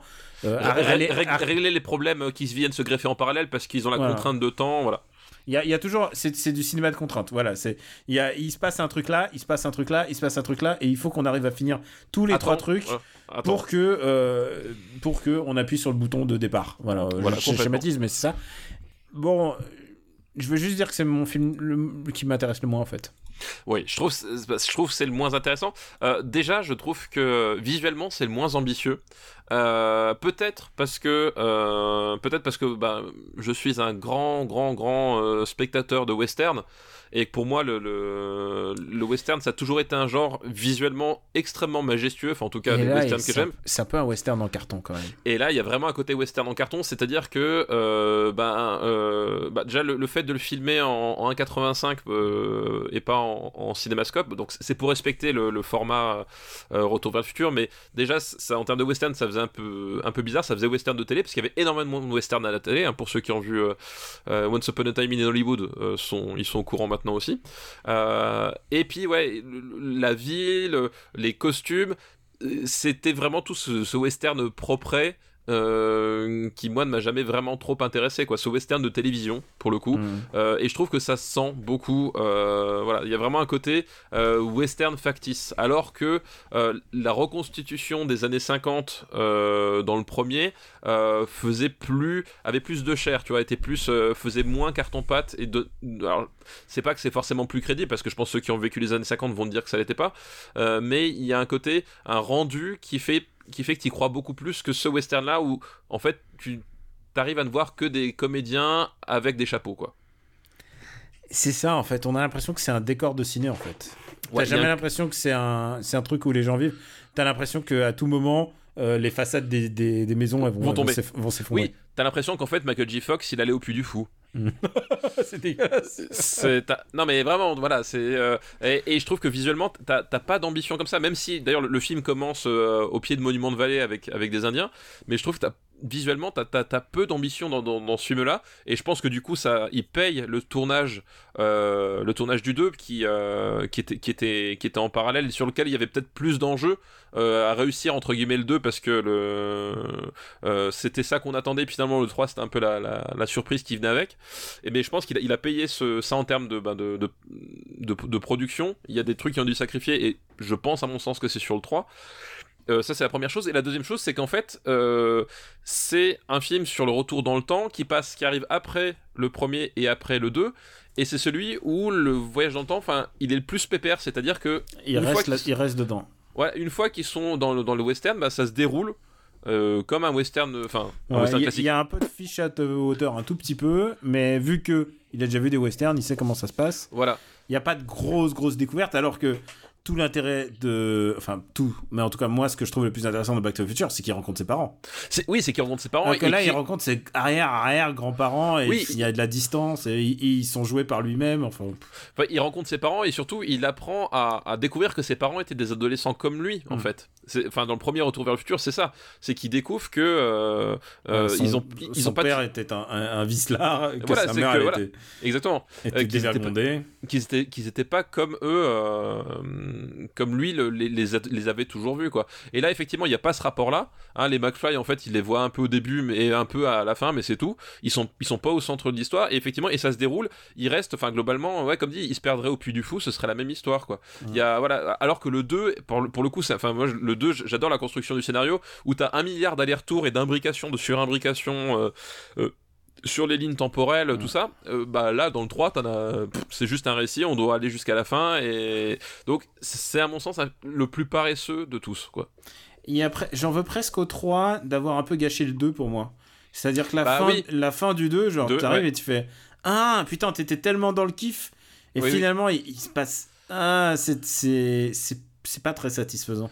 Oui, je comprends qu'ils aient voulu se faire plaisir, hein, mais non mais ouais, mais effectivement il y a ce côté-là effectivement, c'est que le 2 ben n'a pas de fin ouverte, il a juste pas de fin euh, euh, et, et, cette fin aboutit sur le 3 bah, qui, qui, qui, est plus déplaisant. Alors paradoxalement, euh, le Retour vers le futur 3, bah, c'est pareil comme d'autres films qu'on a évoqués aujourd'hui, c'est un film qui fonctionne très bien sur les gamins parce que c'est il est plus simple, plus linéaire à comprendre et les gags sont plus sont plus des gags de situation assez assez simple et assez direct, tu vois. Mmh. Et ah, il met une plaque en métal sous ses costumes pour faire bouclier, voilà. Donc il y a voilà, il est il est, il est peut-être plus simple et, et du coup c'est un film qui fonctionne assez bien, mais sur la longueur c'est c'est pas un film très satisfaisant. C'est c'est pas il est pas il est pas mauvais, il est pas il, mais il est peut-être un peu trop quoi. Il y a un côté, euh, on, on, est content d'avoir une conclusion à la saga, euh, mais c'est dommage que ce soit qu'il soit vraiment deux catégories en dessous des deux premiers, quoi. On peut au moins rendre euh, à César ce qui est à César. Back to the Future a complètement euh, marqué l'inconscient des gens et même le, enfin, le conscient des gens puisque il est cité comme référence absolue euh, du film de, de machine temporelle, puisque même dans Avengers, ils disent Ah, comme dans Back to the Future, ils disent Non, ça se passe pas comme ça. Ils disent Ah, dans Back to the Future, c'était de des conneries. Genre, comme si ça c'était devenu la référence, comme si tout d'un coup Avengers allait devenir la nouvelle référence. Euh, enfin, voilà, c'est le, le, la, parascientifique à son maximum quand même. Oui, c'est effectivement une pierre blanche dans, dans, dans l'exploitation de cet imaginaire-là euh, au cinéma. Quoi. et je pense qu'après Back to the Future, justement, après cette trilogie, tu peux difficilement euh, exploiter ça de la même manière en tout cas. Oui, ou en tout cas en jouant sur le même twist de ah je vais m'effacer sur la photo. Ça. Tu peux tu peux plus tu peux plus utiliser comme ça et puis même euh, euh t'es obligé de l'utiliser dans un contexte différent. Enfin tu peux le, en termes de divertissement familial avec le voyage dans le temps. Voilà à chaque fois tu vas te heurter à ce mur là donc autant partir sur, sur des choses sur des choses ou des ambiances qui sont qui sont vraiment différentes quoi. Classons-le. Oui classons-le. Autant te dire, bah, on n'a pas à faire l'affrontement. On a l'affrontement direct avec Back to the Future ou pas? Bah non, parce que c'est 86 et 89, donc... Euh... Donc, euh... donc non, il n'y a pas d'affrontement direct. D'accord, ok. Ah mais oui, c'est vrai Bah oui, c'est pas la même décennie. C'est pas la même décennie Enfin, je pensais qu'ils allaient être la même décennie, mais... Mais non, mais, non, non, il est en 90, donc 89 euh, le précédent, donc 89 le précédent, ouais. pas euh, d'affrontement direct, donc ça va être plus facile à régler. Euh... Alors, où est-ce qu'on va mettre Retour vers le futur 2 euh, ouais, c'est un film de milieu. 3, 3, 3. 3, pardon. yeah. Pardon. Euh... Euh... Bon, pour moi, déjà, ça va au-dessus de Taxi. Ça, c'est ah, mais... ça, c'est pas négociable, on est d'accord. ça va au-dessus de Men in Black. Euh, oui, qui lui doit beaucoup d'ailleurs. Hein. Oui, qui lui doit... oui, bah euh, oui, euh, Zemeckis, euh, effectivement. Ah, c'est pas, pas, pas un hasard. Hein. c'est pas un hasard, effectivement. Il y a une vraie filiation dans ce, ce, type de divertissement, effectivement. Ça va au-dessus de Men in Black. Euh, par rapport à Backdraft, bah, je pense que je préfère Men in Black. Euh, Retour vers le futur 3. Euh, il remonte, mine de rien, tu vois. Hmm. Par rapport à Rasta Rocket. Euh... Ouais. Hmm. Pour moi, ça, ça va au-dessus de Space Jam. Ça va au-dessus de Space Jam aussi pour moi. Hein. Rasta Rocket, ça peut se discuter. Euh, mais ça va pas beaucoup plus haut parce que tu vois, après, je vois Chute Libre, euh, Blade. pour moi, Blade, ça va, ça va au-dessus. Moi, j'aurais pu proposer entre les rois du désert et chute libre. Ah non, pour moi, ça va quand même en dessous de. Pour moi, ça, pour moi, ça même en dessous de Blade, en fait, juste en dessous de Blade, tu vois. Entre Summer of Sam Ah, et Blade. Quoi? Non, t'as raison. Entre Summer of Sam et L627. Ok, vendu. Un film français qui descend encore un peu plus. Bravo. Hein. Ah bah voilà, mais bra bravo, bravo à la préférence nationale. Voilà, futur 3. Ça y est, ben, Retour vers le futur 3 est 111ème, visiblement. Ah, N'est-ce pas un record de nombre de films traités dans cette émission? Alors oui, mais parce que j'en ai donné une de plus au dernier moment et, et surtout de listes traitées, pas de films traités. ah peut-être. Parce ah, que, oui, peut tu sais quoi, les gens nous ont dit, putain, mais si on regarde les années 80, les épisodes des années 80, genre l'épisode 0, il y a, y a, genre 15 films, genre c'est le déluge tout complet.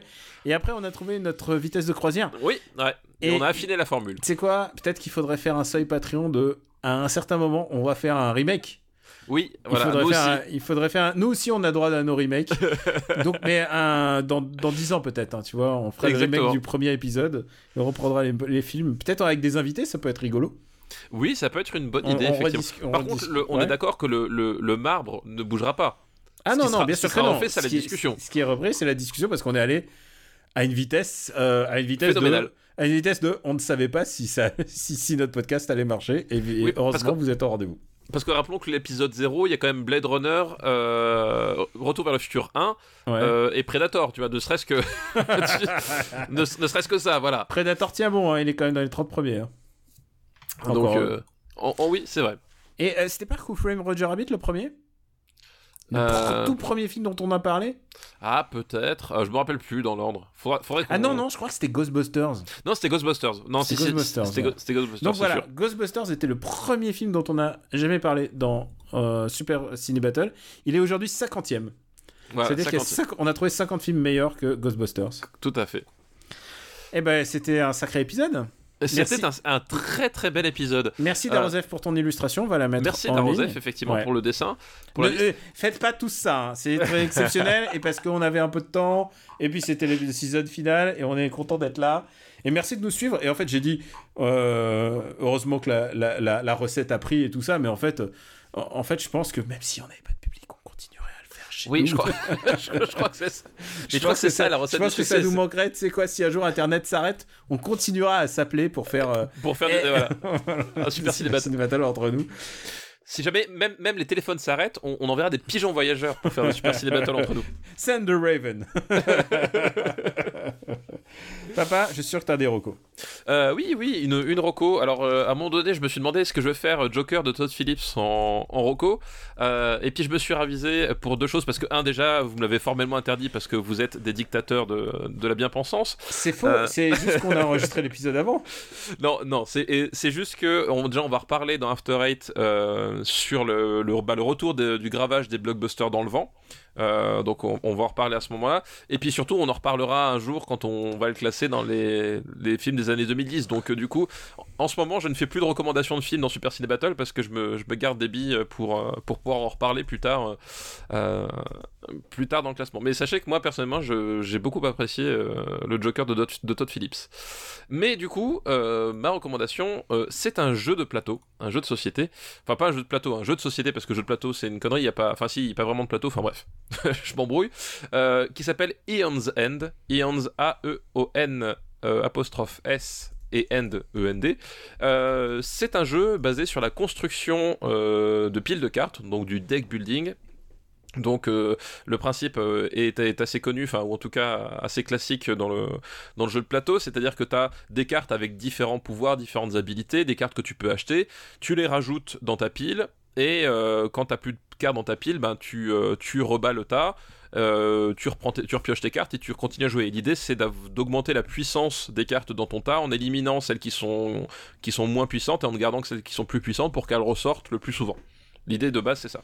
Euh, le twist, euh, c'est déjà que dans Eon's End, tu ne rebats jamais ton, ton deck, en fait. Donc, euh, au moment où tu joues tes cartes, elles sont déposées dans la défausse telle quelle. Donc, déjà, tu, tu dois faire vraiment attention sur l'ordre de tes actions, comment tu vas les faire, parce que du coup, c'est toi qui vas créer les combos de cartes qui vont, qui vont avoir lieu dans, les, dans, tes, dans tes prochaines mains. Et l'autre chose, c'est que c'est un jeu qui joue en coopératif, donc jusqu'à 4 joueurs. Euh, quatre joueurs qui affrontent euh, une entité qui se, joue elle aussi avec des cartes mais qui se joue toute seule. Et bah, le but c'est euh, le l'engeance n'est-ce pas euh, démoniaque avec tes personnages qui sont tous des mages avec des pouvoirs magiques avant qu'ils ne t'alattent toi ou qu'ils détruisent ton monde au choix. Voilà. Et le truc qu'il y bien c'est que déjà ça tourne vraiment bien euh, en termes en de, cartes, de combos, de possibilités de combos. Euh, très vite, tu, tu, rentres dans cette mécanique de ah oui, euh, effectivement, si je joue ça dans tel ordre, ben dans deux tours finalement, ça va me donner la même chose que si je joue, je joue dans un autre ordre. Et mine de rien, tu essaies de trouver le, le, d'évaluer un peu bah, l'épaisseur de ton de ton tas de cartes pour savoir comment jouer tes cartes.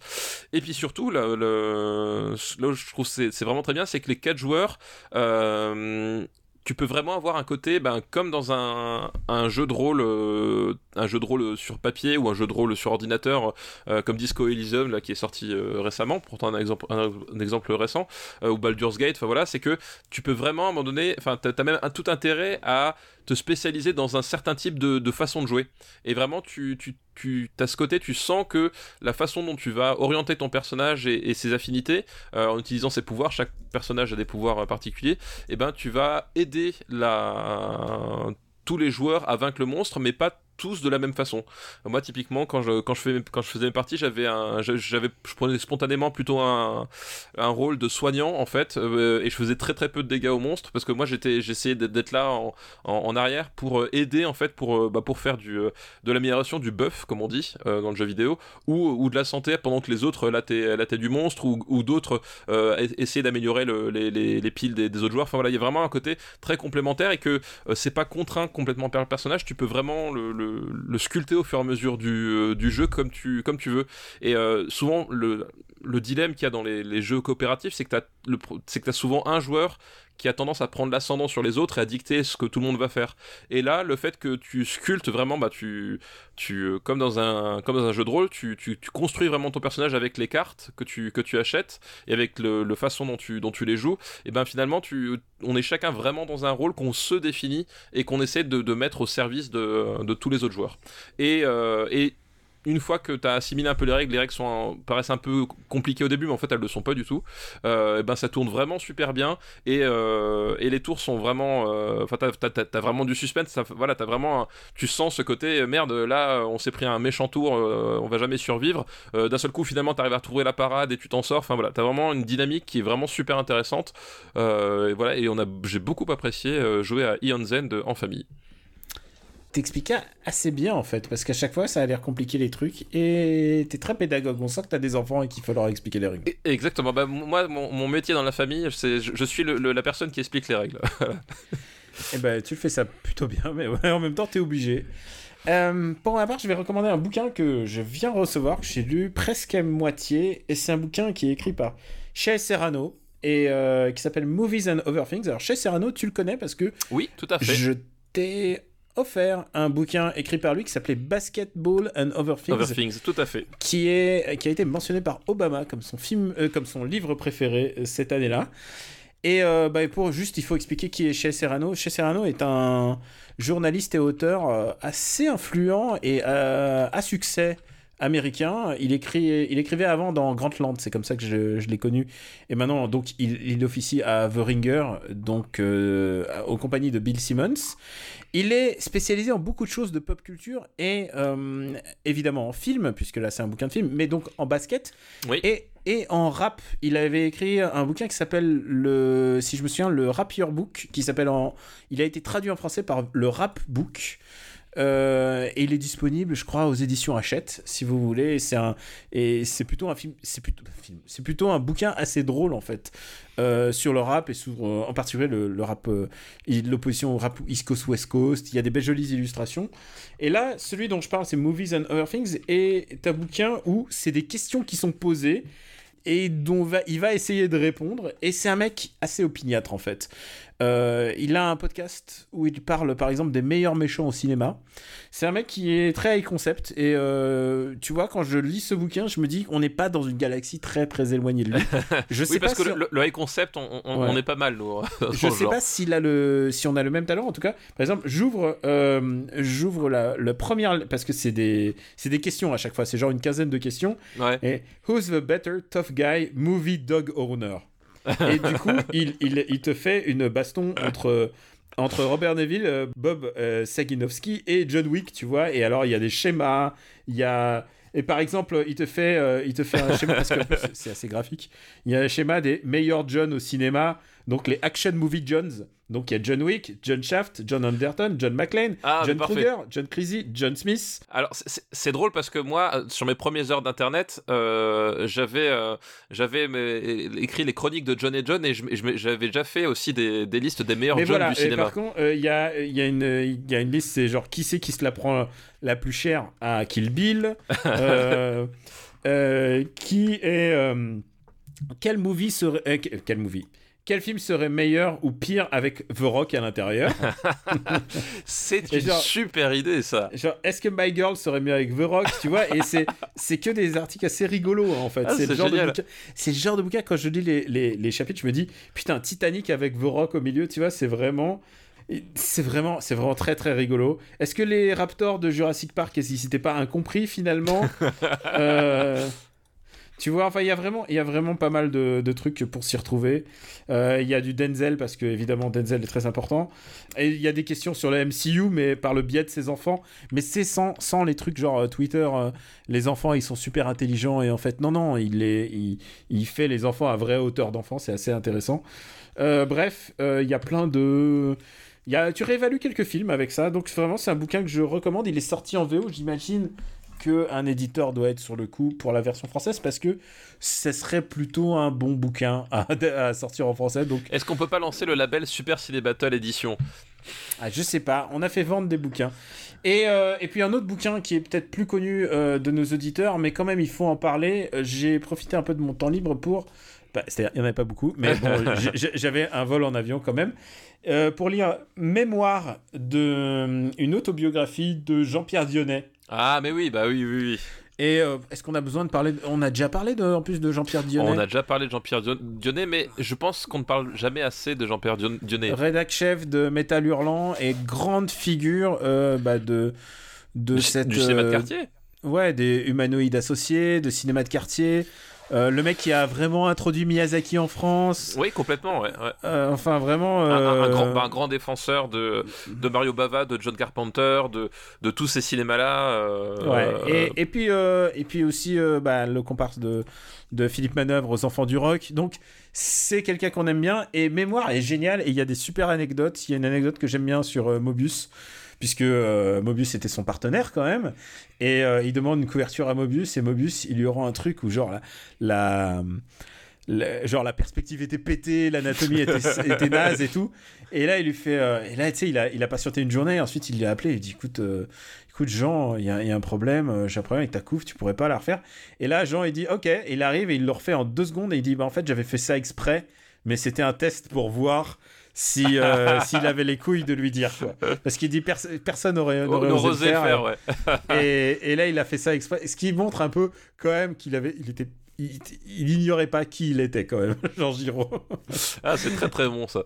Mais voilà, c'est bourré d'anecdotes, c'est bourré euh, d'anecdotes sur une période où euh, on n'avait pas internet pour se rencarder, où les films, chaque découverte de film était, était genre un petit miracle à chaque fois. Était une aventure. On a connu les deux périodes, donc euh, c'est assez intéressant euh, de, de vivre les deux. C'est vrai qu'on ne regagnera pas ça, mais il n'est pas là non plus pour faire le, le coup du c'était mieux avant. Euh, il est un peu au-dessus de ça. Donc voilà, ça s'appelle Mémoire et c'est publié chez. c'est hors collection. Ah oui, non, mais celui-là, je l'ai dans le, dans le viseur depuis un moment, ce bouquin. Eh bien, écoute, il est dans le viseur. Eh bien, écoute, il va aller plus loin puisque je vais te l'envoyer. Oh, ça c'est gentil. Voilà. Euh, bah écoute, euh, je crois que c'est tout pour aujourd'hui. C'est tout pour aujourd'hui et, et il y a une grande qualité à cet épisode, euh, je trouve. C'est que c'est un épisode que je pense est épique, euh, rempli d'amour, alors que le meilleur film ne dépasse pas la 71e place. Et, et peut-être et peut-être qu'il fait pouk pouk, hein, on sait pas encore. hein. Ouais, c'est peut- voilà, peut-être qu'il s'est fait poupou, qu'on sait pas trop. Mais c'est voilà, c'est j'ai l'impression qu'on a qu'on a qu'on a comme si on avait gravé Robocop euh, ou, ou, ou Pulp Fiction, alors qu'en fait, ouais, on n'avait pas dépassé la 71e place. T'as l'impression d'avoir touché du doigt la vérité, en voilà, fait, et, ça. et hein. je, je pense que c'est ça. Il y a une communion avec le marbre aujourd'hui qui s'est faite. Il y a y a quelque chose de, de, de rare là, voilà. Tu vois, j'en j'en ai des poils qui, qui se dressent, enfin ceux qui me restent. Putain, mais non, mais t'en as sur les bras, t'en as plein sur les bras. Non, même pas. Je, suis- bah, je suis pas pouilleux, moi. Attends, qu'est-ce que tu crois? Moi, je, je suis pas très poilu. Moi, c'est- c'est c'est mon problème. C'est je m'accroche à ma barbe parce que sinon, j'ai plus rien, moi.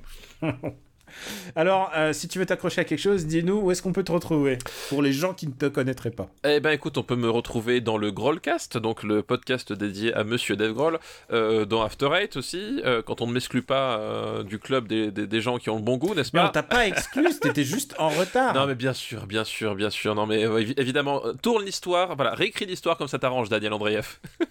Mais écoute, non, non, mais t'étais pas, t'avais pas vu le film, t'avais pas vu le film. On va pas non plus attendre 115 ans. On sait, on sait très bien qu'on va en reparler à un moment ou à un autre. Et puis, euh, on, on est très content que t'aies pas aimé euh, Joker non plus. Hein, c'est pas grave. quel escroc, quel C'est- escroc. non, mais c'est pas, c'est pas parce que y a, y a- on a une dissension sur euh, l'appréciation d'un film qu'on qu'on te respecte moins. Non, parce que déjà, moi... euh, Attends, non, moi je voulais, je voulais- je voulais laisser un, un blanc. Ouais, ouais. Tu vois, genre, euh, genre, je, je vais laisser faire une coupure, il y aura un blanc à ce moment-là et. non, non, vas-y, mais voilà. Est-ce qu'on peut te retrouver? Allez, vas-y, arrête. Euh, donc oui, euh, blague à part. Donc, donc euh, effectivement dans Grollcast, dans After Eight, euh, sur Gamecult, sur Twitter @gkpluginbaby. Euh, voilà, c'est déjà pas mal. Euh, je crois que c'est à peu près tout. Sur le Discord du RPU, euh, n'est-ce pas? Puisque maintenant nous avons Ouais. un Discord pour parler avec les gens. Euh, et puis c'est déjà bien, c'est déjà bien tout ça. Oui, et, parfois, je, lis vos suggestions sur les films.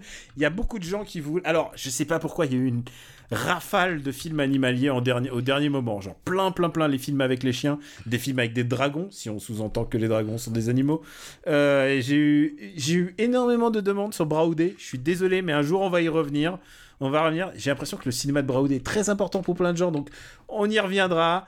Patience. Maintenant, euh, place aux années 60 et après, place aux années 2000. Tout à fait. C'est comme ça qu'on va C'est procéder. comme ça qu'on va faire. Et on a vendu la mèche. euh, le numéro 100 sera celui des années 2010. Exactement. Voilà. Tout est dit. Ça se rapproche. Euh, pour ma part, c'est Daniel Andreev, Camille Robotics sur Twitter. Et puis, vous pouvez me retrouver sur euh, twitch.tv slash Camille Robotics, où j'essaye de battre le même boss de Sekiro depuis 5 jours. Mais tu, tu l'as déjà battu, non? Mais je l'ai déjà battu, Ah mais oui. là, je suis en NG+, Ah et oui. je sais pas pourquoi ça ne repasse pas. C'est qui C'est Ishin, c'est ça? C'est Ishin. Ouais, c'est Ishin. Et je me fais et je me fais dober à chaque fois. Tu sais quoi, ce soir, je vais, je vais y retourner. Je Bah vais oui, y il faut, retourner. il faut retourner. Putain, mais quel, quel grand jeu. Quel grand jeu, mais alors, je- j'en ai plein le cul. Bah moi, J'en ai plein le cul. J'avais 10 heures que je suis sur le même boss, hein, quand même. du coup, moi, je, je crois que je l'ai fini 5 ou 6 fois, du coup, parce que je l'ai platiné et t'es obligé de finir au moins 5, 4 ou 5 fois pour, pour Au moins platiner. 4 fois pour le. Ouais. Enfin, plus ou moins, ouais. Mais du coup, moi, je l'ai fini, je crois que 5 fois en tout, il me semble. Ah bah ouais, bah écoute. Crâneur, qu'est-ce que tu veux que je te dise? Mais en même temps, peut-être que c'est parce que je parle et je joue en même temps, ce qui me fait jouer moins bien jouer. ouais, en termes de concentration, c'est peut-être pas l'idéal. C'est pas, c'est pas ce qu'on a, c'est pas ce qu'il y a de mieux. Ah attends, je, je viens juste de euh, vérifier. Chez Serrano, le, le bouquin de basket que je t'ai offert, Oui. il est sorti en français aussi. Ah oui Chez Hachette aussi, il s'appelle Basket, Basketball et compagnie. Ouais, Voilà. et je recommande chaudement. Euh, Moi, comme dit, effectivement, j'ai la version anglaise et, euh, et c'est génial, quoi. C'est vraiment génial. C'est vraiment du bon, bon, bon matos.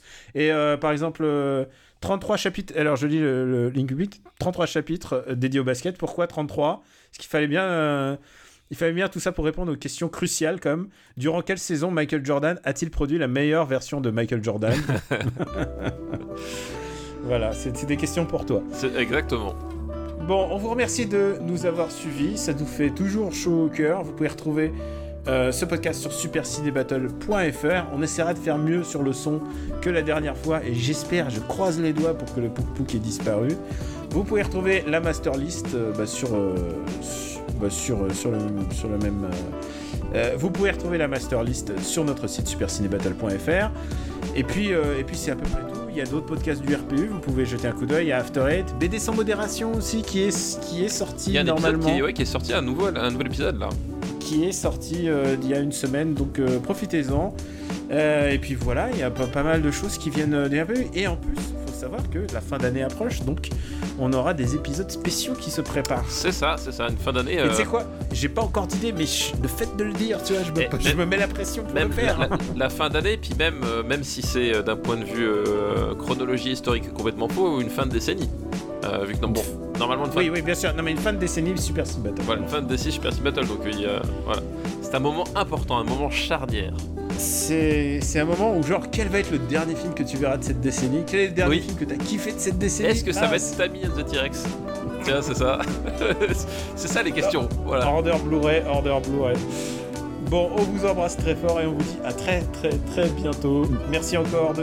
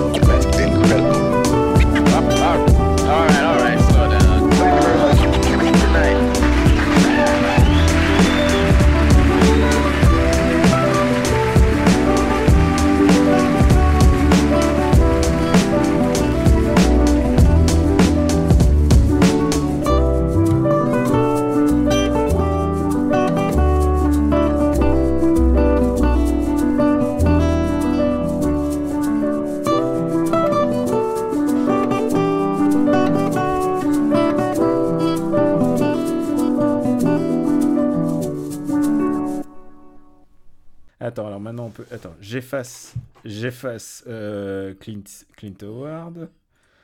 Euh... Arrête de dire j'efface Clint, moi ça me, ça me fait des palpitations quand tu me dis ça. C'est vrai. Je suis pas prêt. Une production RPU.